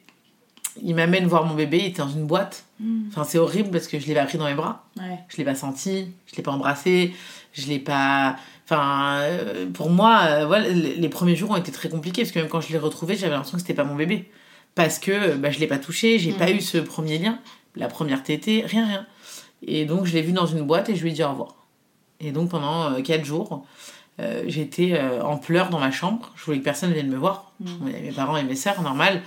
Mais, euh, mais euh, et par contre, euh, tu vois, euh, avec du recul, j'aurais refait exactement la même chose parce qu'il y en a plein qui accouchent dans des. Il y, en a, il y a beaucoup de femmes qui accouchent dans les hôpitaux euh, niveau 3, niveau 2, justement pour pas avoir ce cas et que le bébé soit là. Mais franchement, à l'hôpital américain, ils se sont tellement bien occupés de moi. Ouais. Enfin, tu vois, genre, ils ont été humains, bienveillants, doux. Euh, alors, c'était très dur hein, d'être dans une chambre de clinique sans bébé. C'est horrible. Mais euh, ils, ont, ils ont été au top, Mm. tu vois. Et, euh, et après, j'ai eu le droit d'aller. Et en plus, pour te dire, hein, cette gynéco, elle rentre dans la chambre, donc direct, elle me fait Je sais, je sais, si j'ai fait ça, c'est pour ton bien. Mais en fait, t'es une mytho. Tu vois, c'est, je sais que t'es une mytho. Euh, et j'ai oublié de dire que en fait toutes mes grossesses hein, euh, j'avais le, le elle me saoulait pour le régime hein. ça Ah, oui. c'est important Ah oui, parce qu'en fait, t'es resté tout le temps avec la même gynéco. ah je suis restée Ouais. elle me saoulait, elle me donnait des rendez-vous avec des diététiciens. euh, Enfin, elle me saoulait. Je, je, dès que je me pesais, c'était un cauchemar, quoi. Ouais. C'était l'horreur. C'est pour toi, hein euh, Et en fait, je, je pense qu'elle elle, était comme ça parce qu'elle avait des problèmes avec ça. Elle-même, personnelle, pas avec les autres. Donc, euh, c'était trop. Heureusement que j'accepte mon corps et que je vis très bien avec parce que je te jure, sinon, tu fais une dépression. Moi, j'ai une copine, elle a accouché avec elle de son premier enfant. Elle est mince, hein. Elle l'a harcelée de, avec ça toute la grossesse. Ouais. Et en fait, en- quand elle en rediscute aujourd'hui, elle m'a dit, mais elle m'a angoissée. J'allais voir des... Elle, elle savait pas, tu vois. Donc elle l'a écouté. Je faisais des régimes et tout. Non mais ça va, enfin, Ouais, ouais. C'est, une horreur. Franchement, c'est limite de la violence euh, euh, psychologique, tu vois. Et bon, bref. Et, euh, et donc là, je, je lui parle plus à la gynéco, je veux plus la voir. Je ne veux plus l'entendre. Mm. Et dès qu'elle rentre dans la salle, dans la chambre, ma tension, elle monte à 20. Non, mais genre, j'avais le tensiomètre parce que je Ouais. fais de la tension. Et, et là, elle montait à 20, c'était trop drôle. Genre, je, je ne voulais pas lui parler. J'ai arrêté. Je lui ai même pas envoyé de lettre. Je, je suis plus retournée la voir. Euh, juste mon mari il est retourné pour les paiements, je crois. Mais moi, c'était fini. Ouais. Et, euh, et après, donc, euh, cinq jours, il, mon fils est revenu à la clinique. Donc, j'ai pu passer deux jours à l'hôpital, enfin, à l'hôpital américain avec lui. Bon, après, voilà, c'est oublié. Les premiers... Enfin, j'ai eu le droit d'aller faire des... Mon mari, le pauvre, il faisait des allers-retours entre la clinique euh, euh, pour me voir Mm. et euh, la réa pour voir son fils. Et moi, j'avais pas le droit. Ouais. Au bout du deuxième jour, j'ai eu le droit. Parce que, alors, moi, je t'explique, en une heure, avec la péri et tout, j'étais levée, douchée. J'ai dit, je me lève Euh, Et même si j'ai- et la gynéco m'a pas laissé. Elle dit, c'est trop tôt. Mm. Bon, je pense qu'elle a voulu me faire chier un peu, hein, parce que tout le monde était tellement content à l'hôpital en me disant, c'est bon, ouais, bravo, vous vous êtes levé et tout. Bon, voilà. J'ai un seuil de douleur qui est vachement élevé, hein, déjà. Et, euh, et donc voilà, je suis partie, euh, j'allais, je faisais les allers-retours, j'ai pu euh, le prendre dans les bras, enfin les premiers, enfin avec des tuyaux et tout, c'est très compliqué. Mm. Et, et en plus, ils ont même fait une petite photo à l'hôpital, je me rappelle. Et, et voilà. Et au final, au bout de cinq jours, il est rentré, il est revenu, et c'est une histoire ancienne. Alors c'est vrai que j'ai eu un lien avec lui dès le début qui était assez fort. Ouais. C'est, je sais pas, je, c'était mon bébé quoi. Je, je l'avais perdu cinq jours, euh, il fallait que je le retrouve Mm. et, et j'ai un lien particulier avec lui. Ouais. Et j'ai toujours dit à mon mari, je suis sûre que c'est à cause de ça. Mais, mais par contre, les premiers jours ont été compliqués. J'ai l'impression que c'était pas mon bébé. Comme Bah je oui. l'ai pas vu. Et en plus, il ressemble à aucun de mes enfants. Ah il, oui. avait un, il avait des yeux bridés. Enfin, c'était trop drôle, quoi. Il était blond, blond. Donc, euh, j'ai eu du mal les premiers jours. Et après, on avait un lien très fort. Dès qu'il pleurait, mon cœur, il saignait, quoi. C'était Mm. horrible. Euh, et pourtant, je suis pas du tout euh, la mère hyper sensible, euh, tu vois, dans l'affect et tout. Justement, je, mets, je me mets toujours une barrière, pas par. euh, parce que je me dis, euh, pareil, c'est de l'énergie dépensée pour rien. Tu vois, genre, j'ai ce côté à me dire, ok, il y a des choses qui sont c'est important, d'autres. euh, voilà. Et aussi, je me suis toujours. pas refusé, mais je me suis toujours dit, ok, tu les aimes, tu leur donnes de l'amour, tu, tu leur donnes des câlins, mais aussi, ne- ne- n'en fais pas trop, parce qu'après, tu oublies tout le reste. Mm. Tu vois, et ça, euh, je le vois euh, à travers d'autres personnes. Tu vois, il y a beaucoup de mères qui donnent tout et qui après oublient, euh, s'oublient elles-mêmes, oublient leur mari, oublient leur- et oublient qu'elles sont quelqu'un avant d'être Ouais. mère. Mm. Et ça, j'ai pas, j'ai pas eu envie de l'oublier. J'avais envie d'être les deux, les trois, euh, euh, la mère, la femme et l'épouse euh, en même temps. Mm. Mais pour faire ça, il faut arriver à, à pas tout donner à un ou tout donner à l'autre. Il faut, faut donner un peu à tout le monde. Alors, je dis pas dit que je fais bien hein, dans, dans tout, mais euh, en tout cas, euh, j'essaye. Tu Ouais. vois, je, je, je dis pas Ah non, non, attention, il y a mon fils et tout. Dès le début, euh, j'ai besoin de prendre mon temps pour moi. Je sors, euh, je les ai donnés à garder très rapidement. Euh, mes parents, euh, je partais en vacances en couple, euh, j'ai laissé deux semaines à mes parents euh, dès les premiers mois, euh, parce que c'est important aussi de se retrouver. Tu vois, euh, peut-être que la, séparation, elle est compliquée, mais après, euh, c'est t'oublies. Enfin, un enfant, il va pas à se rappeler de ça. Moi, j'ai des souvenirs avec mes grands-parents extraordinaires Mm. quand mes parents partaient, et j'aimerais euh, faire la même chose avec mes enfants. Aussi, c'est ça, c'est l'éducation qu'on a eue, qu'on a envie de, Ouais. de perpétuer et, euh, et ça c'est quelque chose que j'oublierai jamais moi mes grands-parents qu- quand on passait des jours chez eux ou qu'ils venaient parce qu'ils nous gardaient parce que mes parents n'étaient pas là c'était les meilleurs souvenirs Ouais. donc si je peux euh, euh, donner ça aussi à mes enfants euh, pourquoi pas Mm. tu vois c'est je vais pas les délaisser. C'est et en fait je ne culpabilise jamais. Jamais jamais. Euh, tu vois ce côté je sais je parle beaucoup avec beaucoup de mamans surtout avec mon, mon compte Insta parce que je suis un peu une maman décomplexée. Et, et c'est vrai qu'il y a beaucoup qui me disent moi j'arrive pas parce que je en fait je culpabilise grave. Mais en fait de quoi tu culpabilises? Il va pas se rappeler. Il sait que tu l'aimes. À un moment pense à toi. Stop. tu il y a pas de on, on culpabilise pas on n'a pas le temps de culpabiliser tu vois? De je vais au resto avec mon mari mais en fait les pauvres non mais c'est pas leur place le resto Ouais. Enfin, tu vois, Mm. moi j'ai ce côté très pragmatique et dire ok, c'est comme ça, euh, c'est y a pas, tu vas pas changer. Tu vois, euh, quand ils étaient petits, je les prenais pas parce que je voyais tous les enfants avec des, des écrans à table. Moi, je préfère ne pas les prendre, prendre le babysitter parce que c'est l'heure de dormir, que de les prendre avec moi, de me dire ok, j'ai pas besoin de culpabiliser, ils sont avec moi, mais ils sont devant un téléphone, ils sont exécrables parce que c'est pas l'heure de manger, Ouais. c'est pas l'heure de sortir en fait. ouais. Donc voilà, moi j'ai ce côté euh, très euh, droit de, de ça. Euh, et, et après, bon, après, encore une fois, chacun fait ce qu'il veut, tu vois. Mais, moi j'en parle dans les réseaux parce que euh, moi chez moi il n'y a pas d'écran, ils se battent toute la journée. Je, je montre que bah, c'est très c'est dur, je dis pas que c'est facile. Après, c'est ça, la vie de famille.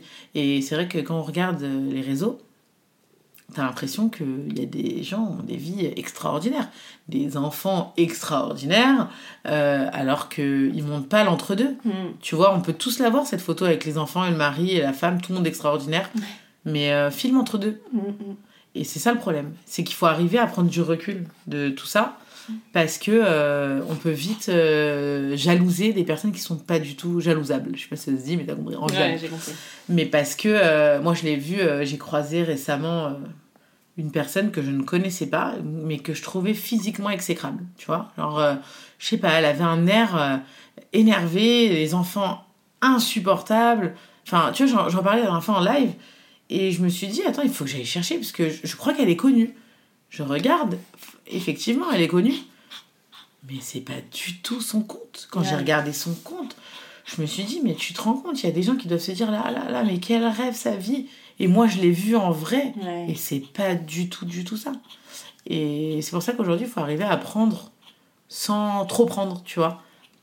À voir euh, en surface, en Mm. fait. Parce que les gens profonds, euh, ça se perd. Et, et c'est pour ça que je répète, même moi, hein, dans mes stories, euh, quand, parce que je, sais bien qu'il y a des stories qui sont trop mignonnes. Ouais, papa et maman, ils dansent avec les enfants. C'est trop sympa. Euh, mais je, je mets bien en texte. Euh, là, on kiffe. Vous, là, vous vous dites, ouais, ils sont trop mignons dans cette famille. Mais juste avant, on s'est déchiré la gueule, quoi. non, mais, faut, enfin. Tu mets la petite banderole comme à la télé, genre 5 fruits et légumes par jour. C'est ça, non, mais c'est important parce que je te. à consommer Je avec sais, modération. c'est ça. C'est parce qu'il y a des gens qui, qui font des vraies dépressions, Ouais, les réseaux, tu vois. Mm. Mais, euh, mais, mais le fait d'avoir des gens comme moi qui mettent un peu la vérité, Tu vois que, ouais, les gosses, c'est relou. Euh, c'est vrai que j'avais dit un- une phrase qui avait un peu choqué à un moment en disant. euh, parce que, en fait, moi, j'avais un fils qui est. J'ai un fils toujours qui est très caractériel, donc le numéro 3. Et, euh, et bon, maintenant, il s'est calmé et à un moment, il hurlait. Et moi, j'aime bien faire le playback de mes enfants qui hurlent derrière. Et genre, je fais le play. Comme ça. Et genre, tu vois ma bouche et tout. Et t'as l'impression que c'est vraiment moi. Et, euh, et à un moment, j'ai dit, tellement j'étais épuisée, je vais, je vais dire tout une chose que tout le monde pense tout bas.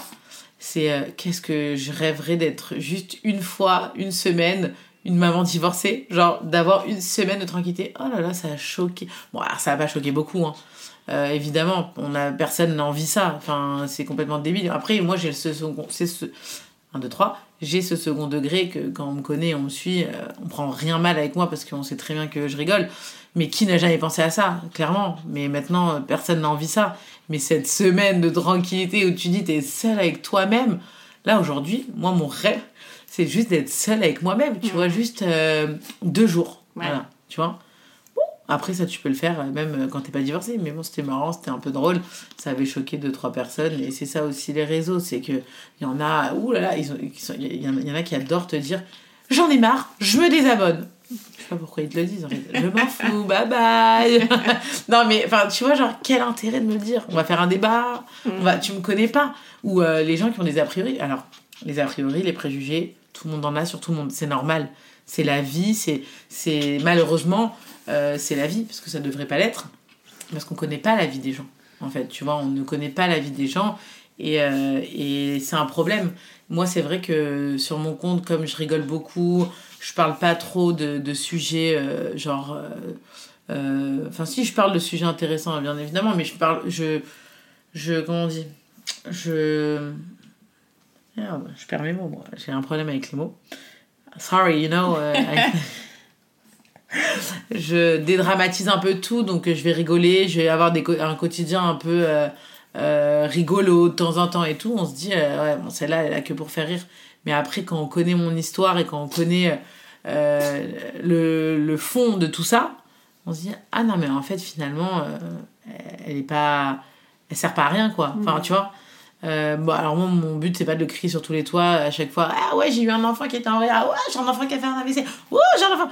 Non, mais après de le dire de temps en temps, euh, Ouais, non, ça recadre les choses aussi. ça recadre. C'est que voilà, il faut détraumatiser de la vie. Il y a des gens qui, il y a des gens qui ont des problèmes pires, il y a des gens qui ont des problèmes mieux. Euh, c'est comme ça, en fait, c'est ça la vie. Et euh, j'ai pas envie de parler tous les jours des problèmes de mes enfants, mais ils sont là, tu Mm. vois. Et bref, donc voilà, donc la numéro 3, et donc là je change de gynéco. Ouais. Bah oui, forcément. Et pourquoi je l'ai pas fait avant Je ne sais pas. Mais oui. Je ne sais pas, et aujourd'hui, jusqu'à aujourd'hui, c'est un énorme regret, parce que là, je, je change de gynéco, et il est juste... Ah non bah Attends, je vais te raconter le, le pire, parce que je te dis l'accouchement. Mais ce que tu sais pas, c'est que après la commission, on m'appelle. Euh, voilà, euh, c'est pour vous dire que vous accouchez bien le 1er février. Euh, en vue de votre diabète gestationnel et de votre liquide teinté, on n'a pas le choix d'avancer la césarienne. Et là, je m'arrête.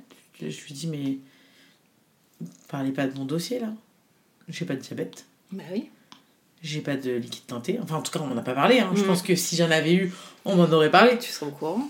Bah, en fait, elle m'a dit écoutez, moi, c'est ce que. Là, moi, je donne le compte rendu. C'est même pas elle qui m'a appelé, hein, c'est une autre. Moi, je vous donne le compte rendu. hein. Je... Maintenant, si vous voulez pas, il faut signer une décharge. C'est très compliqué de signer une décharge. Mm. Je l'ai pas fait. J'aurais dû, mais je l'ai pas fait. Et donc, euh, elle a menti sur mon dossier pour m'avancer ma césarienne, qui s'est mal passée finalement. Oh là là. Donc, euh, ouais, franchement, c'est pour moi, c'était le- la. Enfin, non, pas la pire histoire, parce que la quatrième, c'est encore pire, mais pas, ma- pas de la même manière. Euh, et donc, voilà. Donc, ça, c'est numéro 3, affaire classée. Bon, il va bien. la meuf, il n'y a, rien de bien. ne faites pas de gosse. ne tombez pas enceinte. Juste la grossesse, c'est charmé. Euh, ouais, non, il va très Il bien. va bien. Tu vois, il doit avoir euh, des séquelles de, de ça. Tu vois, que j'aurais peut-être dû. Je, je pense un jour faire de la- lui faire une séance de kinésiologie, on en a parlé. Parce que je me dis, peut-être ressortir tout ça, ça lui ferait pas de mal, tu vois. Ouais. Mais bon, euh, tu, tu penses bien qu'avec tous les rendez-vous que j'ai, il y a des priorités dans la vie. Oui. Mais euh, ça reste dans, dans un coin de ma tête. Hmm. En tout cas, il a pas de séquelles euh, physiques ou quoi que ce soit. Non, tout va bien, il est en grande section, il lit déjà. euh, Comme quoi, chaque enfant est différent. Complètement. Et en fait, mais même, moi, je le vois, je je réagis pas de la même manière sur, pour chaque enfant. Comme l'école, normalement, devrait être, une éducation personnalisée. En fait, on- il faut avoir une éducation personnalisée Oui, chacun pour chaque enfant parce que euh, chacun son vécu, chacun son, son caractère. Donc voilà. Donc, euh, donc maintenant arrive numéro 4. Donc Ouais. euh, j'ai attendu un peu. Pff, Je voulais pas tout de suite, tout de suite. Hein. Euh, et en plus avec les césariennes, je pense que c'est pas hyper bien recommandé. Donc Harley c'est février 2017 et Billy novembre 2019. Donc euh, deux ans et demi, presque trois ans. Euh, deux ans et demi d'écart. Euh, je tombe en fait déjà entre temps il m'est arrivé en plus des problèmes gynécologiques puisque j'avais mis un stérilet Ouais. parce qu'en fait j'ai changé de gynéco. Et là mon gynéco qui est extraordinaire. Mais genre je savais pas que c'était ça un gynéco. Hmm. Vraiment, genre elle m'a elle m'a faussé l'idée de, de- du gynéco quoi. Ouais. Tellement elle était horrible l'autre. Et, euh, et lui il était génial, genre doux et tout. Et il me dit alors, tu prends quoi comme, moyen comme moyen de contraception? Je lui dis bah rien, il me dit comment ça rien? Mais On n'est pas au Moyen-Âge. Et là il commence limite à genre me dire mais ça va pas ou quoi? Moi je te parle comme à ma fille mais tu peux pas faire ça. et en fait ce gynéco, j'avais rencontré sa fille en cours d'accouchement pour mon premier Ah oui? bébé. Et on était restés copines parce qu'on a accouché à un jour d'écart. Et, euh, et donc c'était drôle tu vois et j'avais essayé lui de me faire accoucher par lui pour le troisième Mm. quand elle m'a dit que quand la commission n'a pas voulu euh, décaler et ben il, il part en vacances j'étais Ah. dégoûtée parce que je me suis dit c'est mon seule issue mais bon bref et, euh, et donc lui euh, donc quand il m'a dit ça je dis bon bah ok on met un stérilet euh, je lui fais confiance tu vois encore une fois confiance Bien sûr. et euh, il me met le stérilet. Parce que, alors, moi, depuis la deuxième, j'avais des règles hyper abondantes. C'était l'horreur. Depuis l'accouchement de ma fille, j'ai jamais euh, eu des règles normales. C'était euh, abondant, des caillots. Enfin, c'était l'horreur, l'horreur, Ouais. l'horreur. Je peux pas te dire, c'était vraiment l'horreur. Et euh, quand j'ai mis le stérilet, c'était le rêve. Genre, j'avais rien. Ça coulait quasiment pas. C'était le rêve. Sauf que bah, ça arrêtait pas, j'avais des spottings, ça s'appelle. Donc il y avait toujours des tâches, toujours des tâches. Et, et en fait, je- donc un jour je l'appelle, il me dit Ok, prends ce médicament. Je prends, sauf que les, tâches continuent. Il me dit Bon, bah, il faut passer pour l'enlever. Donc j'arrive en, juillet ou en août euh, pour l'enlever, je l'enlève. Et, euh, et il me dit On remettra quelques mois après. Ok. Je, je l'enlève, j'ai eu très mal, je me rappelle, par sa remplaçante. Et quelques mois après, je retourne, je dis attends, j'en peux plus là, j'ai repris les règles comme avant, euh, vas-y, remets-moi mon stérilet quoi. Et, et donc il me remet mon stérilet. Tout va bien, sauf que pareil, des tâches, des tâches. Donc un mois après, il me l'enlève. Donc, tu sais, euh, moi j'avais lu que des fois c'est pas adapté à certaines Oui. femmes quoi, Mm. donc euh, je me suis pas posé de questions. Euh, j'ai juste enlevé et puis c'est tout. Et j'étais dégoûtée parce que je me suis dit ça m'a quand même changé la vie.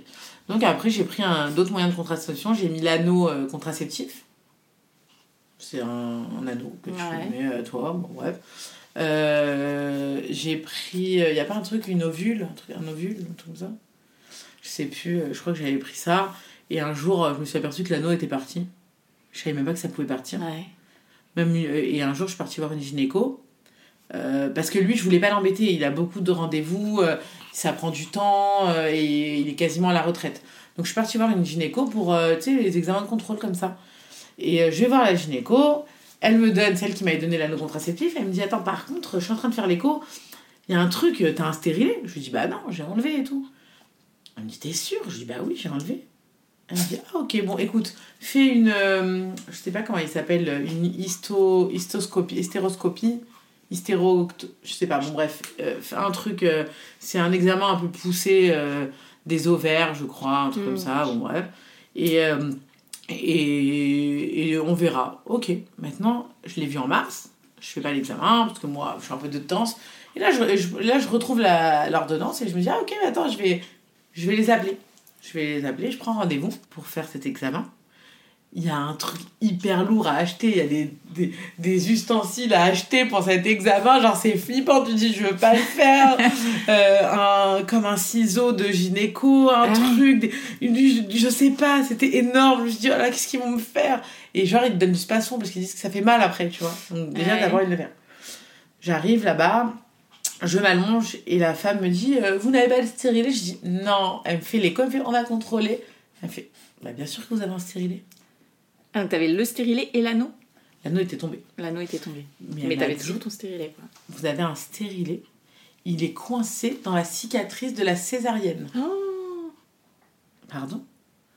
Donc là, moi, elle m'a dit c'est très grave, il y a du sang noir, euh, il y a une infection. Elle est en panique. Panique. Moi, je partais au Bahamas deux jours après. Oh. Sans enfant. Et là, elle me dit non, pas ça. S'il te plaît, ne m'enlève pas mes vacances. Sans enfant. Et, euh, et donc, je me retrouve. euh, elle, elle, elle appelle l'hôpital. Ma gynéco n'est pas là. Celle qui m'a demandé de faire l'examen. L'autre gynéco n'est pas là non plus. Donc là, je me retrouve sans personne. Finalement, il me donne euh, un gynéco d'urgence et j'ai rendez-vous le lendemain pour faire une hystérexcopie. Et euh, le lendemain, je vais, tout va bien, je truc. Et là, il me dit Oh là là là là, mais attendez, c'est pas possible, autant de sang, vous avez dû faire une fausse couche.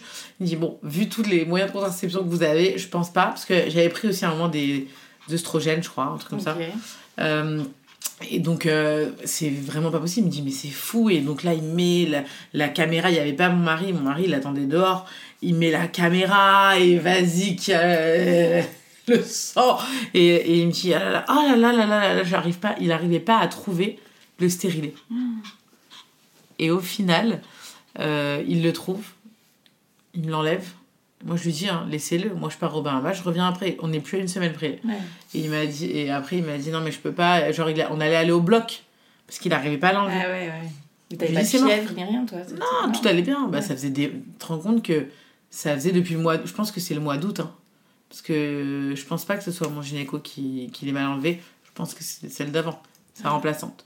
Donc c'est-à-dire qu'on était en juin, c'était depuis le mois d'août que j'avais j'ai eu un moment de stérilé quoi. Et, euh, et ouais, non, mais incroyable, ça arrive qu'à moi ces histoires, c'est insupportable. Et au final, je me dis, oh là là, je lui dis, je suis désolée, je pars au Bahamas, c'est mort, vous montez pas au bloc. Au bloc. Je ne monterai pas au bloc. Au final, il a réussi à enlever. En plus, il m'a donné des cachets euh, horribles euh, pour euh, tout, rela- tout le- comme des cachets de fausse couche. Et, euh, et donc, le lendemain, un mal au ventre, genre des, comme des contractions en fait, pour Ouais. tout évacuer. Bref, après, je pars au Bahamas, ça s'est bien passé quand même. et, mais bon, tu vois, des histoires comme ça, ça peut arriver qu'à moi. Enfin, c'est énervant d'avoir des histoires de fous farfelus comme ça. Euh, mais qui finissent bien quand même, ça va. Donc ça, c'était en juin. Et en fait, euh, un an après, non, bah, en mars, je tombe enceinte. Ouais. Non, en fait, euh, j'ai enlevé tout ça, j'ai enlevé l'anneau, et à un moment, je sais pas, je sais plus exactement. Tu sais, en fait, le 3 et le 4, je me rappelle pas, j'ai pas de truc en te dire, ok, j'ai tout arrêté, on y va, tu vois. Mm. Je, même quand j'allais faire mes échos, j'avais pas de date de dernière règle et tout. D'où je sais qui calcule ces règles, à part celle qui a envie de tomber enceinte euh, euh, depuis longtemps et qui ne sait pas comment faire. Après, Ouais. tu calcules pas, quoi, tu vois. Euh, et donc, euh, donc là, il s'est passé un drame dans mes alentours. La femme d'un copain d'enfance est décédée à l'accouchement. Donc l'horreur. Enfin, franchement, je, je pense que c'est un des pires drames que j'ai vécu euh, dans ma vie. Euh, même si j'étais pas euh, la plus proche du monde, c'est pour moi voilà, c'est un ami d'enfance. euh, je la connaissais aussi. Enfin, c'est on pense que ça arrive qu'aux autres quoi. Mm. Et, et en plus, enfin. il y a une scène qui m'a énormément marquée et que je n'oublierai jamais, c'est c'est parce que en fait nous on fait des prières pendant cette, euh, pendant le temps de l'enterrement Ouais. avec le corps et de voir un corps euh, recouvert avec un ventre c'était pour moi la, la pire euh, scène tu vois et euh, j'étais vraiment vraiment mal et arrive l'enterrement et je sais pas pourquoi euh, je crois que j'avais un peu de retard et en sortant de l'enterrement je fais un test et je suis enceinte et là je peux pas c'était le 28 mars 27 mars ou le 28 mars et genre euh, je suis entre je peux je sais pas je suis contente mais en même temps je suis je suis je sais pas bou- ouais c'est tout se mélange et, euh, et je me retrouve euh, euh, donc euh, avec ce test et je sais pas à qui le dire c'était horrible Ouais. et le lendemain, et donc en plus, je sortais ce soir-là. Donc j'ai dit à mon mari, attends-moi hein, quand je rentre. Il n'a pas attendu. Donc je rentre, c'est-à-dire que je suis enceinte. personne le sait. Et, euh, et, et moi, j'ai ce test et j'ai envie de le réveiller, mais je vais pas le réveiller. Donc je l'ai pas réveillé. J'ai essayé de dormir. Et le lendemain matin, euh, je lui ai annoncé euh, d'une manière nulle. Hein, genre, je lui ai dit, euh, bah voilà, je suis enceinte. Hmm.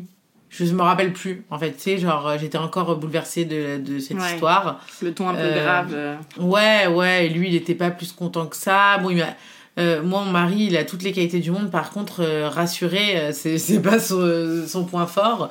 Il- des fois, il sait pas trop comment faire.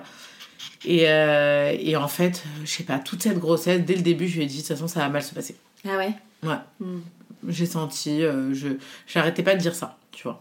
Et moi, je suis pas du tout euh, pessimiste. Hein. Je suis de naturel, euh, d'un naturel très optimiste. Mais euh, là, je sais pas, je sentais qu'il y avait un truc.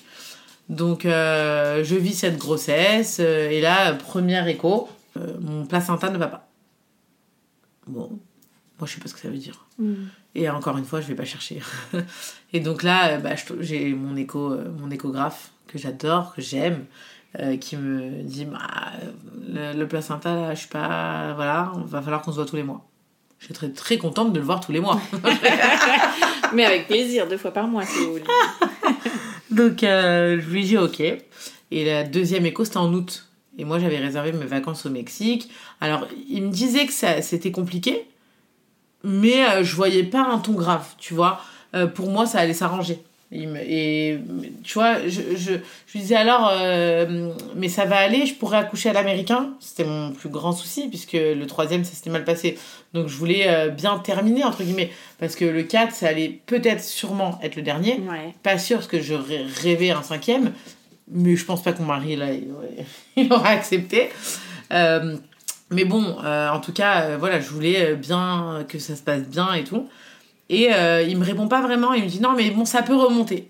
Sauf que euh, la deuxième écho, il était pas là. Je fais ça avec euh, un ponte de pareil de l'écho, euh, son, qui sont- ils travaillent ensemble d'ailleurs, et qui me dit partir si bas, si loin avec un placenta si bas, c'est inconscient.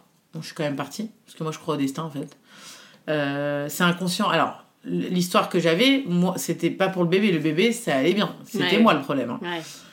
Euh, donc, euh, mais euh, j'aime bien, enfin, j'aime bien, non, mais c'est mon tempérament. Je, fais beaucoup de la politique de l'autruche. Je fais semblant de pas comprendre et j'avance tant qu'on me dit pas, euh, allez hop, stop Tu vois donc j'avance, je garde, je, je, je, je reste optimiste. ok, je passe mes vacances, tout va bien.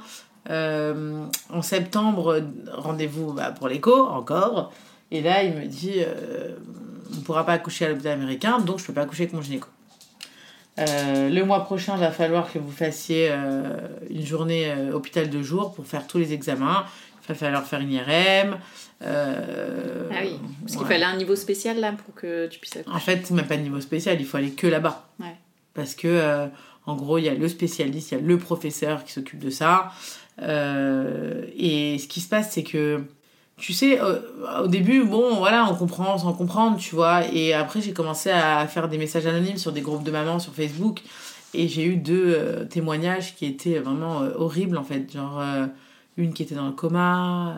Ah oui. pendant des mois, l'autre ça allait mieux mais je sais plus ce qu'elle enfin, pas en fait en tout cas c'est pas ce que moi je voulais en fait donc et, je- et encore une fois je suis pas le genre de personne à aller sur Doctissimo m'angoisser la vie là c'était vraiment c'est juste que j'avais besoin d'un témoignage plus proche que Doctissimo où on Ouais. connaît pas qui c'est quoi et euh, et donc au final je me suis retrouvée euh, à aller à, à l'hôpital de jour c'était le 2 octobre euh, ou le, le 2 ou le 3 et euh, 2019 et IRM, moi je suis claustro, donc autant te dire que claustro, enceinte avec un ventre énorme, faire une IRM, c'est chaud.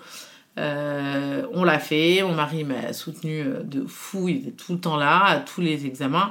Parce que tu sais, euh, au fur et à mesure des grossesses, euh, il venait, pas il venait moins, parce qu'il a toujours été hyper présent, mais Mm. c'est vrai qu'il y a des rendez-vous, il me dit, ah, j'ai pas besoin d'être là. Tu vois Ouais. Alors que moi j'ai besoin qu'il soit là, tu vois. Genre.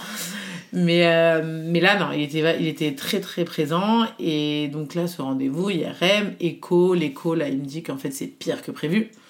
Ils me disent tout ce- Enfin, ils me font la liste de ce qui peut arriver. Je vais perdre peut-être de la vessie.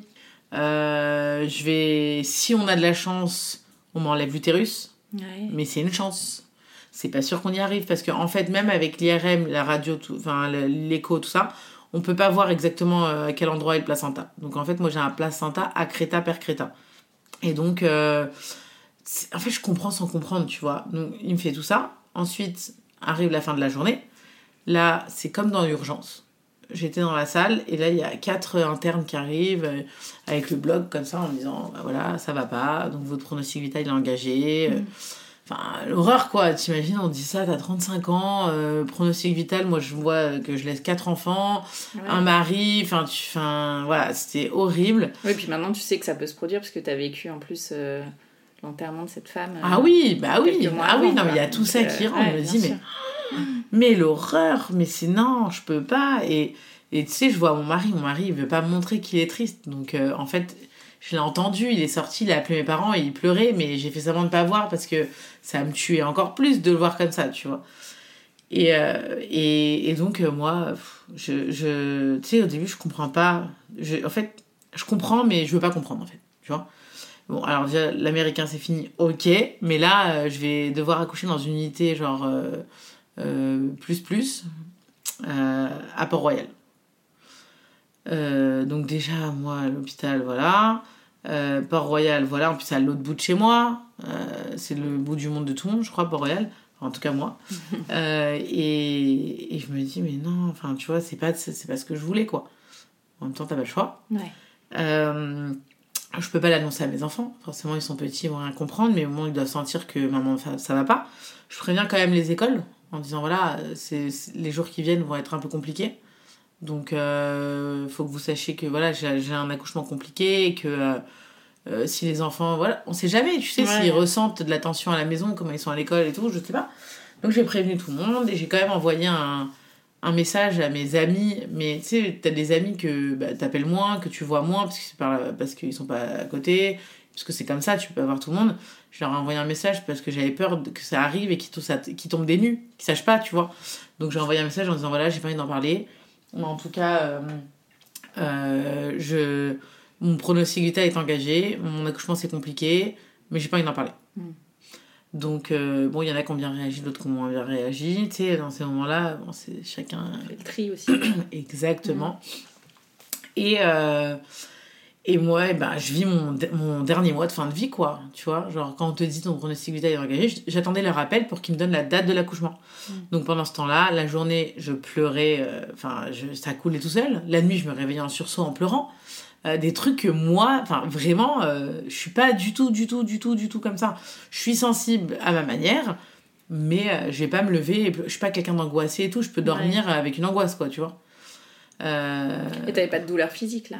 Ah non, Rien. aucune douleur. Moi, grossesse parfaite, hein. grossesse magnifique, j'adore être enceinte toujours, euh, je me sens toujours aussi belle. non, non, tout va bien.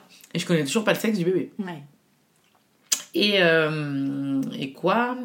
Et donc, euh, ce mois, bah, tous les soirs, je sors. Tu vois, dès que mon mari il rentre plutôt du boulot, il, était, il a été extraordinaire. Franchement, j'aimerais le retrouver comme ça d'ailleurs, mais pas avoir un cas comme ça, mais il était euh, tu vois c'est dans ce moment là que tu te dis mais si là il est comme ça c'est bon tu vois genre je peux euh, me reposer sur lui.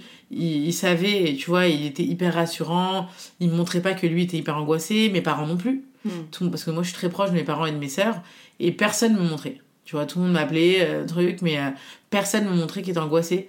Parce qu'en fait je pense que ils avaient pas envie de partager ça. Et en plus on avait appelé un cousin qui est gynéco qui est un super gynéco dans une dans un hôpital dans le 93. Et, euh, et, en fait, quand il a su ce que j'avais, il, appelait mon père tous les jours. Donc c'est pour dire que vraiment, euh, mm. c'était compliqué. quoi. Euh, parce que tu te rends pas vraiment compte, tu vois. Mais quand lui, il appelle mon père et moi, il m'appelle, c'est que. Voilà. il y a danger. Il y a danger. et donc là, je me rends compte qu'en fait, un accouchement, c'est pas du tout anodin. Que, que la vie. De toute façon, moi, je vis. J'ai toujours vécu comme si c'était mon dernier jour, tu mm. vois pas dans l'angoisse, parce que je suis pas quelqu'un d'angoissé, mais dans le sens où euh, je sais que la vie, euh, des fois, en, une heure, tout peut basculer. Donc, je vais profiter. alors, grâce à mon mari, c'est pas dans la, démesure, mais ça pourrait. il me temporise un peu. Il me canalise plutôt un peu. Mais, euh, mais bon, voilà, j'ai toujours, j'ai toujours eu ça en tête, en disant la vie, elle peut vite déraper. Et, et au final, je, pars, bah, je pars accoucher. Ouais. Euh, avec mon mari, qui n'a pas le droit de rester. Je dors là-bas la veille. Il reste avec moi, bien évidemment. Je dis au revoir à mes enfants. Enfin, ça, c'était l'horreur. Mm. Euh, non, non, franchement, la situation était vraiment horrible. Mes parents, ils, ils faisaient semblant de rien, mais je savais que tout le monde était au bout de sa vie, quoi. Tu Ouais, vois bah tu m'étonnes. et, Et les euh, médecins étaient rassurés un petit peu ou? Non, non, non, non. Bah, bah, tu sais, t'es à l'hôpital, t'es plus à l'américain, là. Tu vois, par contre, là, le côté de l'hôpital américain, ce côté humain, il m'a vraiment manqué. Mm. Euh, parce que, tu vois, là, par exemple, quand j'avais été voir l'anesthésiste, moi, j'ai posé une question à Claudine. Je lui ai dit, euh, est-ce que je peux mettre du vernis ou même transparent, beige? Et elle me dit, mais vous avez pas compris, en fait? Votre pronostic vital, il est engagé. Ouais. Tu vois, genre, waouh, ok. Et après, j'ai quand même eu un deuxième rendez-vous euh, en me disant, voilà, euh, quoi qu'il se passe, on va ligaturer les trompes si on n'arrive pas à faire l'hystérectomie. J'ai 35 ans, enfin, moi je pleure, il m'emmène voir une psy euh, euh, à, Port-Royal, je l'ai vu deux ou trois fois. Je pleure, qu'est-ce que je fasse? J'ai rien. euh, Voilà, j'ai peur, quoi. Et, euh, et donc, après, je suis partie accoucher, j'ai dit adieu à mon mari, c'est ça le pire, en fait, c'est tu pars, tu sais pas si tu reviens. Ouais, Enfin, mais tu le sais. Enfin, tu vois, ce truc, c'est quand tu le sais pas, tu le sais pas. Mais là, tu le sais. Tu lui dis au revoir et, et tu le vois, les larmes, les yeux comme ça et tout. Et, euh, et donc, et ça dure longtemps. Ça dure longtemps. Il me place des trucs, je sais pas. Tu sais quoi, il y avait tellement de monde, moi je comprenais pas. Euh, heureusement, il y avait euh, Catherine, j'oublierai jamais son prénom. C'est une, euh, une anesthésiste. Mm. C'était la chef anesthésiste. Mais elle m'a dit Bonjour, je m'appelle Catherine. En fait, c'est mon repère. Il y a tellement de monde dans cette salle que, euh, tu sais, après, je me suis accrochée à sa voix et elle était Ouais. hyper rassurante. Vous voulez mettre- que je mette de la musique? Allez, on va y aller. Et je lui ai dit juste, s'il vous plaît, euh, moi, le seul truc que je veux, c'est que si vous devez m'endormir, vous me donnez le sexe du bébé avant. Tu vois, au moins, je pars, euh, tu sais, avec euh, quelque chose en tête, tu vois. Ouais. Euh, une attache, je sais pas. Je, je me suis dit, voilà.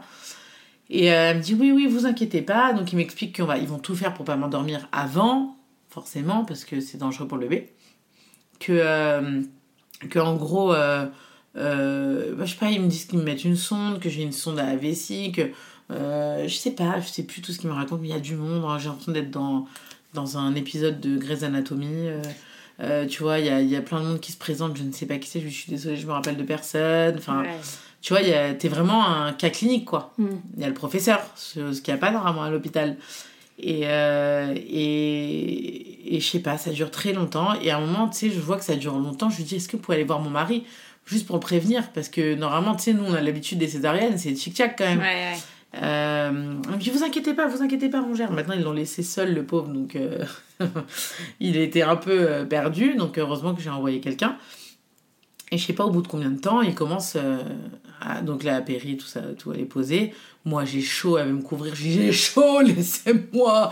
Et il voulait absolument me couvrir. J'ai dit je peux pas, j'ai chaud. Et, euh, et après, euh, comment ça s'est passé? Euh, Là ça commence. Je sens qu'on m'ouvre. Et là elle me dit en tout cas, s'il vous plaît, soyez concentrés parce que on va ouvrir en vertical pour pas justement toucher le placenta. Quoi qu'il se passe, je vais faire une hémorragie. Donc Ouais. là, il y a du sang qui est prêt. Donc euh, j'ai des, des... En plus, moi, on trouve pas mes veines. Donc j'ai des perfs euh, partout. Et euh, ils, ont... ils attendent de m'endormir pour me les mettre là. Au cou. Ouais, parce que j'en ai deux là, mais moi j'ai pas beaucoup de veines, il faut, il faut m'en rajouter. Enfin bref, c'est un peu compliqué. Il y a même la machine à écho, justement pour trouver mes veines. Donc ok. Et là, elle me dit, parce que si on dépasse la péri, vous pouvez avoir très mal, dites-le nous, comme ça on vous endort direct. Ok. Il commence, je sens, truc et tout, et c'est long. Tu sais, normalement, c'est, je sais pas, c'est, c'est rapide une césarienne. Là, c'est pas du tout rapide, parce que peut-être parce qu'ils ouvrent dans l'autre sens et tout, j'en sais rien en fait. Et euh, Catherine, la fameuse Catherine, me dit Vous voulez quelle musique? Et je sais pas pourquoi. Je rêvais d'une musique et j'arrivais pas à trouver le nom parce que je pense que j'étais. Il me donnait déjà des décontractants. Et, euh, et après, je l'ai trouvé c'est Le soleil renaît dans ma vie, le soleil renaît dans. J'avais- envie de cette chanson. Ne me demande pas pourquoi. Et donc, j'ai réussi à trouver. En plus, ça captait pas là-bas. Et donc, elle m'a mis. euh, non, elle a pas réussi à la trouver parce que j'avais pas trouvé le nom de la chanson. Mais par contre, elle m'a mis Oasis Wonderwall, ça je m'en rappelle. Euh, elle avait de la musique pourrie, à part Oasis Wonderwall. Et, euh, et là, à un moment, donc, elle me dit Attendez un peu. Donc, elle me tient la main. Et, et à ce moment-là, elle me dit Je lui dis Catherine, là, je n'en pouvais plus en fait. Je, je sais pas si j'avais mal. Je lui dis Catherine, j'en peux plus. elle me dit attendez, attendez, elle sort bientôt, s'il vous plaît. Tenez bon, tenez bon, tenez bon. Et, euh, et je fais ok. Elle me, elle me dit c'est bon, c'est bon. Tu sais, genre elle est comme ça dessus, elle est avec moi, tu vois. Elle me rassure de fou. Enfin, franchement, elle a été Mm. extraordinaire cette dame. Euh, et, et en plus, c'est pas une sage-femme, hein, c'est vraiment une anesthésiste, Ouais. tu vois. C'est un médecin. C'était la chef anesthésiste. Et donc de là, elle le bébé sort et elle me dit Ah, c'est bon, c'est bon. Et donc moi, je suis, ça y est, je suis un peu plus là. Et là, je commence à avoir froid pour le coup. Ouais. Et, euh, et c'est une fille. Donc là, elle me la montre, elle me la pose sur moi. Je fais J'en peux plus, Catherine. Et donc là, il m'endort. Et là, je suis Mm. partie. À ce moment-là, ils vont voir mon mari. Ils lui disent euh, Ça y est. Donc lui, il dit Ça y est, elle a envie. Bah non, en fait, ça y est, bébé est là. bébé est là, c'est une fille. Mais à ce Ah, moment-là, c'est lui, il a eu ce Ouais, coup bah de oui. Ouais Et en fait, c'est il est vite redescendu. Ah, l'ascenseur va- émotionnel de Ouais, de fou. ouais. Ah, vraiment Mm. de fou. Là, mes parents, ils se sont rendus compte, mais en fait, parce que moi, je leur ai dit, allez travailler, ça sert à rien de, de venir, vous pouvez pas rester, vous n'allez pas me voir et tout. Et en fait, ils sont partis travailler, et d'un coup, ils ont dit, mais en fait, mais qu'est-ce qu'on fait? On peut pas. Ouais. Donc, ils sont partis rejoindre mon mari, mais parce qu'ils n'avaient pas le droit d'être avec mon mari. Mais après, à un moment, il a pu. En plus, ça capte pas dans cet hôpital, genre euh, vraiment pas, nulle part. Et, euh, et donc après, ils se sont retrouvés avec mon mari. euh, donc c'est au moins, il n'était pas seul, quoi. Tu vois, parce que c'était pour le soutenir lui. Parce que c'est dur quand même d'attendre. Il a attendu 8 heures. Ouais. Donc, euh, t'imagines, toute la journée, moi je dormais. Hein, je... Et à un moment, euh, le médecin est parti le voir et lui a dit C'est bon, on peut tout enlever. Et donc, il a dit Allez-y. Et donc, et donc moi, à ce moment-là, je dormais, évidemment. Et je me suis réveillée en salle de réveil, euh, comme ressuscitée. C'est. euh, Tu sais, quand t'es pas sûr de, que ça va t'arriver, donc moi déjà j'étais en forme, j'avais envie de me lever, j'ai envie de parler. il, il était mort de rire, le, brancardier euh, du moment, parce qu'il il me dit, j'entendais quelqu'un à côté qui faisait Aïe, aïe. Je lui dis, qu'est-ce qu'elle a à côté? Il me dit, elle vient d'avoir une césarienne. Alors que moi, je pétais la forme. Genre, je me sortais de 8 heures d'opération avec une césarienne hyper douloureuse, une hystérectomie, enfin bref, la totale. Euh, ils m'ont pas mis mon bébé tout de suite. Bah, c'est ça le problème de l'hôpital. C'est qu'après, il y a le personnel. Après, le côté humain, bah, tu l'as, mais pas complètement. Euh, donc, euh, au début, ils m'ont dit, vous allez rester en salle de réveil. Et moi, j'ai je pétais la forme. Mhm. Je- mon portable il captait pas, j'avais envie de, de- Je sais pas, j'avais envie de vivre quoi, pas expliquer. Par contre, j'avais toujours la péri. Euh, ils m'ont dit que j'allais, elle allait durer 48 heures, parce que c'est- j'ai eu une très très lourde opération. Mm. Euh, et de toute façon, ils m'avaient expliqué que même s'ils n'arrivaient pas à faire l'hystérectomie, que dans quelques mois, je serais forcée de venir la faire, puisque j'aurais une hémorragie quoi qu'il se passe. D'accord. Il valait mieux tout faire d'un coup finalement. Ah, c'était une chance de tout faire d'un Ouais. coup. Et, euh, et l'histoire de la vessie, oui, c'était une probabilité, parce qu'en fait, en gros, le placenta, il était dans la cicatrice de la césarienne. À ce niveau-là, il remontait pas. Et si il, il était dans la vessie, il aurait fallu couper de la vessie. Et ils t'ont expliqué pourquoi euh, ça- Bah, ils disent des fois c'est lié à toutes les césars. Ok. Mais bon, après, des- moi je pense euh, c'est une question de destinée. C'est faux, t'as pas de chance. C'est Mhm. comme ça.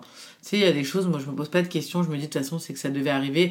Tu sais, il y a- il y, a des- il y a des choses improbables qui arrivent. Il y a des gens qui ont des, euh, euh, qui ont des je sais pas, cancers de, de, des poumons alors qu'ils ont jamais fumé. Enfin, tu vois, Mhm. donc euh, moi je suis plutôt dans cet état d'esprit en disant bah si les choses arrivent, euh, c'est pas de ma faute, c'est la faute, t'as pas de chance. Ouais, Voilà.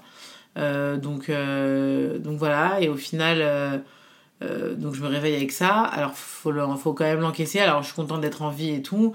Ils laissent mes parents rentrer en salle de réveil, donc mes parents retrouvent leur fille. Donc, ça, c'était hyper émouvant parce que, en fait, je me suis pas mise dans le- de leur côté, tu vois. Donc, euh, c'est après en réfléchissant, tu vois, je me dis, tu sais, Ah ouais. eux, ce qu'ils ont. Moi, c'était moi et moi-même, tu vois, mais. euh, Bah, toi, c'est- toi et ton bébé aussi. Et puis. Ouais, mais mon bébé, il allait bien. Ouais. Tu vois, donc je savais que mon bébé allait bien. Mais en plus, elle est née à 3,9 kg, je crois, euh, en préma. Mhm. 3,5 kg, je sais. Tu sais que je, je ne me rappelle pas, à part le premier, des horaires, tout ça. Ouais. Les poids, je me rappelle de tout le monde sauf elle. Je pense que j'ai fait un blocage sur ça, il faudrait que je travaille là-dessus. Mais euh, non, je, dans les 3 kilos, en tout cas, c'est un gros bébé. Mais euh, je fais toujours des gros bébés. D'ailleurs, euh, le numéro 3, 4,50 kg, quand tu le vois en réa ou en, en néonate et que t'as des bébés de 1 kg, Ouais. je peux te dire que les gens, ils flippent et ils disent Mais pourquoi il est là, lui? Ouais. donc des fois, c'est pas plus mal d'avoir des gros bébés. Euh, et non, et voilà, et après mon mari est arrivé. Et en fait, euh, le problème, c'est que les hôpitaux, il n'y a pas le suivi. Tu vois, euh, le suivi humain, il n'était pas là. Ils m'ont laissé remonter en chambre. Donc moi, j'ai leur dit, s'il vous plaît, laissez-moi remonter en chambre. Ils m'ont dit, franchement, on va vous faire ça, vous allez bien et tout. Allez-y, quoi. Tu vois. Alors que les autres, césarienne à côté, étaient au bout de sa life. Et, je suis remontée en chambre. Et ils m'ont remonté avec le bébé. Alors que j'étais dans une unité soins intensifs. Ouais. Mère-enfant, je sais pas quoi. Bah, tu me crois que moi, je suis en péridurale, donc je peux pas bouger. Ils m'ont remonté avec le bébé sans savoir euh, s'il y avait quelqu'un avec moi. Parce qu'à la base, mon mari, il était parti. Mhm. Et quand je les ai appelés, ils m'ont dit Ah bah non, votre enfant n'est pas sur la liste de la nurserie. Je lui ai dit Bah oui, mais bon, ça va. euh, Enfin, c'est quand même du bon sens. Je ne peux pas m'en occuper, je ne peux pas le porter. Oui. Je peux rien faire en fait. Ils veulent rien entendre. C'est les fonctionnaires. Donc ça, c'est un peu compliqué. Euh, alors, je suis peut-être sûrement mal tombée. Hein. Je vais pas critiquer. Ils m'ont quand même sauvé la vie et tout. Mais c'est vrai que, tu vois, ce côté euh, réconfortant, euh, on l'a pas, je trouve, dans les hôpitaux. Et euh, après, on aime ou on n'aime pas. hein. C'est c'est un choix personnel. Là, j'avais pas le choix. J'ai perdu 4 litres et demi de sang. Ouais. C'est-à-dire quasiment tout mon sang. Donc, je suis transfusée. J'ai été transfusée. Donc, je ne peux plus donner mon sang. des choses, euh, on pense anodines, mais franchement, là, tu vois, avec toutes les campagnes là, de don du sang, je me dis, mais moi, je peux pas, c'est relou, quoi. Euh, ensuite, euh, bah, j'ai mis un an, vraiment un an, à accepter d'avoir eu une hystérectomie, donc plus d'utérus, parce que, alors, euh, j'en peux plus des gens qui me disent, euh, bon, t'as quatre beaux enfants. Ouais, enfin, je sais, je suis pas débile. Mais voilà, je me- c'est aussi le côté féminin. Alors oui, aujourd'hui, je peux dire que c'est une liberté de avoir ses règles. C'est le rêve absolu. Mais je, je regrette parce que je n'ai jamais testé les culottes menstruelles. Et franchement, je suis hyper jalouse parce que ça, ça aurait refait ma vie, tu vois. Mais bon, voilà, après, aujourd'hui, je le prends hyper bien. Euh, c'est vrai que, euh, que quand tu passes à côté de la mort, alors moi, je suis passée plusieurs fois quand même, deux fois à côté de la mort, pas pour les mêmes raisons. Euh, une raison médicale, une raison euh, euh, bah, un avion quoi, un problème d'avion. Donc c'est pas la même chose, mais tu te dis que bah, la vie est courte Mm. et qu'il faut en profiter et que il faut pas s'attarder sur des sur des broutilles. Et, et, et tu vois cette histoire de place. En fait, je trouve qu'on n'est pas du tout informé sur tout ça, tu vois. Et et moi, après, ben, évidemment, avec quatre césariennes, quatre gros bébés énormes et euh, du, beaucoup de surpoids, euh, j'ai eu un diastasis, euh, c'est-à-dire écart- un écart des grands droits, donc des abdos de 18 cm. Donc j'avais un ventre de femme enceinte, mais après quatre grossesses. Donc tu vois, même ça, ça a été lourd dans, dans, ce, dans cette acceptation de, de ne plus être une mère, entre guillemets. Enfin, ne plus pouvoir être, tu vois. Euh, d'avoir un ventre de femme enceinte, mais en fait, euh, et tu vois, d'entendre les gens, alors le cinquième, c'est pour quand Alors, bon, les gens, ils sont un peu relous. Alors, c'est vrai que moi, je dis à tout le monde, arrêtez de vous fier aux gens, aux paroles, aux- parce que les gens, de toute façon, déjà, ils savent pas. Ouais. Euh, déjà, ils sont, ils sont pas délicats. ils s'imaginent pas. donc, il faut les laisser parler. Mm. Voilà. Il y en a qui, qui ont plus de tact que d'autres, et ça, c'est comme ça, c'est l'humain. Et, et donc, un an après mon accouchement, non, deux ans après mon accouchement, je, me- je crois deux ans après, ouais, je me suis fait opérer donc euh, des, du diastasis. Et ça, c'est pareil. Ça fait huit ans que je l'ai, huit ans que je demande des infos, huit ans qu'on me dit euh, Ah, c'est rien, euh, il faut attendre de finir les grossesses. Alors que quand j'ai vu le médecin, il m'a dit Mais vous aurez pu le faire avant. Enfin, heureusement, enfin, c'est pas le mieux de, de le faire pendant que, les grossesses, Ouais. mais j'aurais pu, tu vois. En fait, on est très mal informé. Ce, truc de diastasis, il y en a plein qui l'ont, elles savent pas ce que c'est, il y a personne pour leur dire. Et ça, c'est dommage. Mm. Parce que moi, personnellement, euh, ça m'a handicapé dans ma vie euh, pendant 8 ans, quoi. J'étais, euh, j'avais mal au dos, j'avais un ventre énorme de femme enceinte de 9 mois tout le temps, quoi. Je voyais plus mes pieds depuis belle lurette. Euh, mais voilà, et c'est, c'est, c'est des choses comme ça euh, qui peuvent arriver et on nous en parle pas. On n'est pas assez informé euh, là-dessus. Ouais. Ouais, bah, c'est un peu le fil de toute ton histoire, hein, finalement, avec euh, tous ces bébés et tout ce que tu as traversé. euh, ce manque d'information, quelle que soit en fait la, la problématique euh, pour la femme ou pour la mère ou pour les, les enfants. Ah bah oui. Ouais. Ah mais tu c'est vas à la fou, pêche aux infos. Tu vois, la pêche aux infos, faut pas lâcher. Et, et la confiance, bah, après, il faut la donner parce qu'à un moment, ça repose de donner la confiance. Mais quand on a un doute, en vrai, faut, faut y aller. Faut, faut... Mais après, c'est toujours très compliqué aussi d'aller à la pêche aux infos, parce qu'il faut savoir où chercher. Ouais. C'est juste que moi, je suis hyper bavarde, comme vous pouvez le voir. Euh, mais c'est non, mais c'est vrai que c'est ça qui m'aide. Je vais pas avoir honte de dire, euh, euh, voilà, mon fils il a un handicap, je fais ça, ça, ça. Ah, mais tu devrais faire ça. Ah, ok, bah alors, allons-y, tu vois. Mm, Donc, et surtout qu'en France, on est en retard par rapport à plein d'autres pays. Ouais. Après, encore une fois, franchement, je pourrais aller encore plus loin, mais je perdrais beaucoup d'ailes euh, en, en chemin, tu Mhm. vois.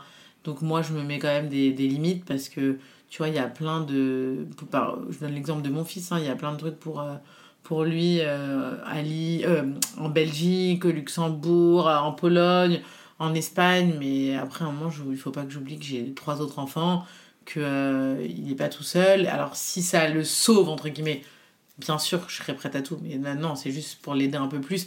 Et rien ne me signe que sans ça, ça il serait pas pareil. Enfin, tu vois. Ouais. Donc, euh, je garde euh, ce côté euh, optimiste en disant, OK, il y a des choses, c'est le destin, c'est comme ça, tu vois. Mm. Ne, ça sert à rien de, de chercher à, à arranger des choses qui ne, qui ne peuvent pas être arrangées, quoi. faut les améliorer, faut, faut vivre avec, l'accepter et surtout, euh, voilà, communiquer. Ça, c'est le plus dur, en fait, tu vois, de Ouais. communiquer, de dire, OK, là, on a fait quoi? Là, ça va pas. Et c'est vrai que c'est bien maintenant de beaucoup parler de communication parce que moi, personnellement, ça m'aide. Tu vois, des fois, je me remets en question.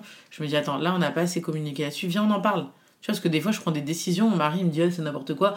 Et il me laisse faire. Mais moi, après, je lui en veux de m'avoir dit, c'est n'importe quoi. Tu vois Mm. Euh, Et après, en réfléchissant, bah voilà, on arrive à s'arranger et à, et à avancer euh, ensemble. Parce qu'on n'est pas seul à avancer là-dedans. Et il y a beaucoup de personnes qui, quand ont des difficultés euh, familiales comme ça, des gros, parce que j'appelle ça des grosses difficultés, hein, euh, Il y en a, c'est moins gros et c'est pas important. Là, c'est des, difficultés importantes où on a besoin des deux parce que ça, c'est, c'est, ça moyenne... Enfin, il y a beaucoup de frais engendrés là pour ça. Et, et d'être en, en couple, euh, euh, ça doit être un, un soutien, ça doit pas être un poids. Ouais. On peut pas avoir le poids des difficultés et le poids de son couple. Mm. Donc, à un moment, il faut essayer de de faire en sorte d'alléger euh, d'un peu partout parce que Mhm. le poids du couple tout le monde l'a enfin tu vois même le couple le plus heureux du monde il y a le poids du couple qui est c'est c'est c'est compliqué pour tout le monde mais après il faut voir euh, qu'est-ce qu'on est prêt à encaisser et pas encaisser à faire et pas faire et ça euh, parce que c'est comme je dis hein, c'est plus facile de s'éloigner que, que de se rapprocher Mm.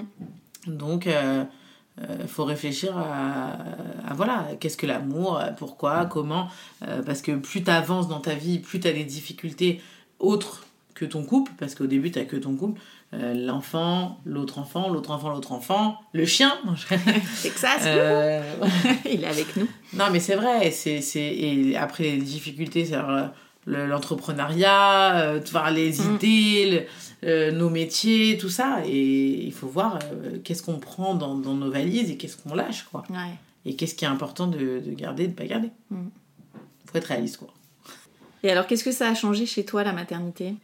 Euh, bah déjà, ça m'a enlevé mon côté euh, enfant. Bon, je le garde un peu, mais euh, ça m'a donné des responsabilités, des vrais, genre d'adulte. Euh, je pense que j'ai un peu le syndrome de Peter Pan de base. Et le fait d'avoir des enfants, ben, bah, ça a changé énormément de choses. Déjà, je trouve que, tu vois, je peux leur. c'est vrai que ça ressort beaucoup, ça j'ai l'impression d'être une vieille maintenant. De- bah, non, mais de leur euh, inculquer euh, mes traditions, nos traditions, pour que eux les reproduisent.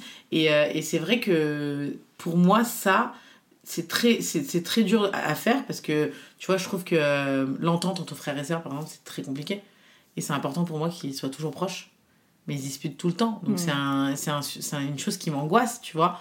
Mais je vais tout faire pour, tu vois. Et donc d'avoir ce, ce, ce combat, ce but pour mes enfants, hormis le fait euh, qu'ils soient euh, chacun euh, individuel, tu vois, mais d'avoir cette fraternité, bah, pour moi c'est important. Leur inculquer voilà, des valeurs, euh, des choses. Mais et, et encore une fois, euh, tu vois, il y a beaucoup de monde qui disent Oh, J'ai un enfant, il va falloir qu'il apprenne ça, il va falloir te rendre compte dans quel monde on le fait vivre. Je peux pas penser comme ça Ouais.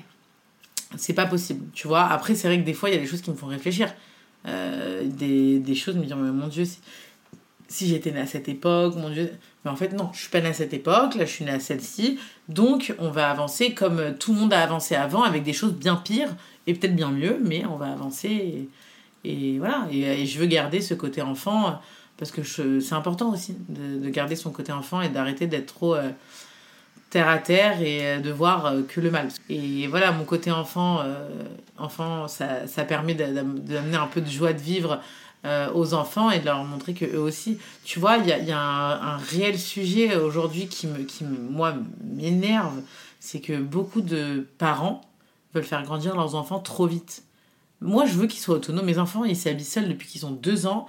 Euh, ils savent mettre leurs chaussures, euh, ils mettent la table. Enfin, tu vois, franchement, moi, le matin, je me réveille même pas. Ils ont déjà pris leur petit déjeuner pour te dire, tu vois, tous les âges. Donc, euh, pour ça, j'aime les responsabiliser. Par contre, je je peux pas faire avancer un enfant trop vite. Un enfant à 6 ans qui aime Mickey et qui aime pas forcément PSG, il a le droit, en fait. Et c'est normal de, de forcer un enfant à des... euh, Parce que c'est un garçon à 5-6 ans. Ouais, on aime le foot, on aime le foot. Commencer à faire des anniversaires foot. Les filles faire des anniversaires spa. Euh, sans garçons. Toujours séparer les filles et les garçons. Enfin, tu vois, moi, ça, c'est un, un sujet qui me, qui me chagrine parce que je me dis, mais... Et on arrive après euh, au collège où moi, j'aime pas les... déjà on arrive en primaire. Moi je parle pas aux garçons. Moi je parle pas aux filles. Ouais non non non mais c'est pas ça la vie tu vois. Et, et, et ça c'est nous le problème. C'est pas eux. C'est Ouais. pas l'école. C'est nous. Parce que un enfant à 6 ans on lui fait une spa partie avec du vernis euh, du, de- du maquillage et des déguisements de princesse mais ils sont où les garçons là-dedans? À 6 ans. Pourquoi? Tu vois? Donc euh, moi ça me je, trouve que c'est un réel sujet et que il est pas enfin on n'en parle pas encore assez. C'est vrai qu'on parle de tout des coming out des, des- de tous les genres tout ça. Mais ça c'est la base en fait. C'est l'éducation euh, qu'on a. Et moi j'adore être mère parce que j'adore euh, éduquer mes enfants. Mais après des fois c'est très compliqué. J'adore les détester aussi hein. non mais c'est important à dire parce que des fois ils m'insupportent j'adore prendre du temps pour moi. J'adore prendre du temps pour mon couple et euh, là tu me laisses deux semaines sans eux je suis très contente Mm. mais bon ils seront entre de bonnes mains avec leurs grands-parents hein, Ouais. pas... mais euh, ouais c'est pour moi c'est important de faire un peu euh, la part des choses voilà On va passer aux petites questions de fin d'épisode. oui C'est quoi pour toi être une maman parisienne? Hmm. Une maman parisienne, c'est une maman qui prend du temps pour elle, qui prend du temps pour son couple, qui prend du temps pour ses enfants et qui essaye de cultiver ses enfants avec la richesse qu'on a dans, dans, dans notre ville en fait. Quel est ton endroit kids-friendly préféré euh, avec tes enfants à Paris? Ah ouais, avant on m'appelait Kimi les bons plans parce que justement j'avais plein de bons plans. Euh, alors, endroit préféré. Alors, c'est vrai que j'aime bien les endroits où les parents sont assis, les enfants font du sport euh, ou autre, euh, autre chose. Il y a le restaurant chez E qui est top parce qu'on mange pendant qu'ils jouent. Sinon, les parcs. Disneyland Paris. Non, mais quelle idée, non, mais franchement. Disneyland Paris, c'est mon endroit préféré parce que c'est le seul endroit où on, est, on fait tout avec les enfants. Par contre, là, on n'est pas assis et ils jouent. On joue avec eux et on retrouve notre âme d'enfant. Et quels sont tes projets rien que pour toi et ceux prévus en famille? D'abord, on va commencer par projet en famille. Projet en famille, c'est toujours des voyages, des voyages, des voyages. Euh, c'est important. Alors, mon rêve, ça aurait été de faire le tour du monde, mais il faut être deux et le deuxième n'est pas d'accord. Donc, ça peut pas être un projet pour l'instant, mais peut-être un jour, qui sait. Euh, et pour moi, le projet, c'est. euh, euh, J'ai créé une marque qui s'appelle Ricky, une marque de vêtements pour femmes. qui a pour but d'embellir les femmes et qu'elles se sentent aussi belles qu'elles le sont déjà. Et il n'y a pas mieux qu'un vêtement pour, pour avoir un peu plus confiance en soi. Et c'est un réel problème, un réel sujet, puisque je le vois tous les jours dans mon compte Insta. Et euh, je m'aperçois que peu importe leur taille, elles ont du mal à s'accepter. Et c'est vrai que c'est un vrai combat que je mène au quotidien avec mes stories, euh, avec ma manière de, décomplexer de tout, ma manière de m'habiller. Euh, c'est comme ça qu'est née bah, la marque Ricky. Et je veux continuer à, à, parler de ce sujet. Parce que c'est pas normal de pas s'aimer. Le temps est pas assez long pour, pour ce process de, de, d'acceptation de soi. Donc il faut le commencer dès maintenant. Parce que tout le monde mérite de s'aimer tel, que, tel qu'elle est. Merci beaucoup Kim. Merci à toi, Shane Love Je me disais, tu l'avais pas encore sorti celle-là. J'en pouvais plus pour le sortir depuis tout à l'heure Un grand merci d'avoir écouté le tourbillon et si cet épisode vous a plu, n'hésitez pas à mettre un avis sur votre application podcast et à en parler autour de vous. Cela m'aidera beaucoup. Et pour que l'on puisse échanger ensemble sur tous ces sujets de maternité, abonnez-vous au compte Instagram Le Tourbillon Podcast. Et moi, je vous donne rendez-vous mardi prochain pour un nouvel épisode qui parle de la maternité, la vraie.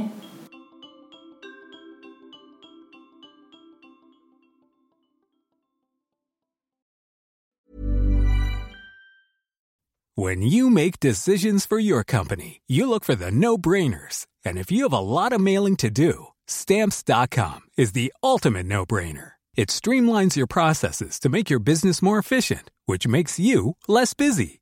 Mail checks, invoices, legal documents, and everything you need to keep your business running with stamps.com. Seamlessly connect with every major marketplace and shopping cart. Schedule package pickups and see your cheapest and fastest shipping options from different carriers. With rates up to 89% off USPS and UPS rates. And with the Stamps.com mobile app, you can take care of mailing and shipping wherever you are. Make the same no-brainer decision as over 1 million other businesses with Stamps.com. Sign up with Code PROGRAM for a four-week trial, plus free postage and a free digital scale. No long-term commitments or contracts.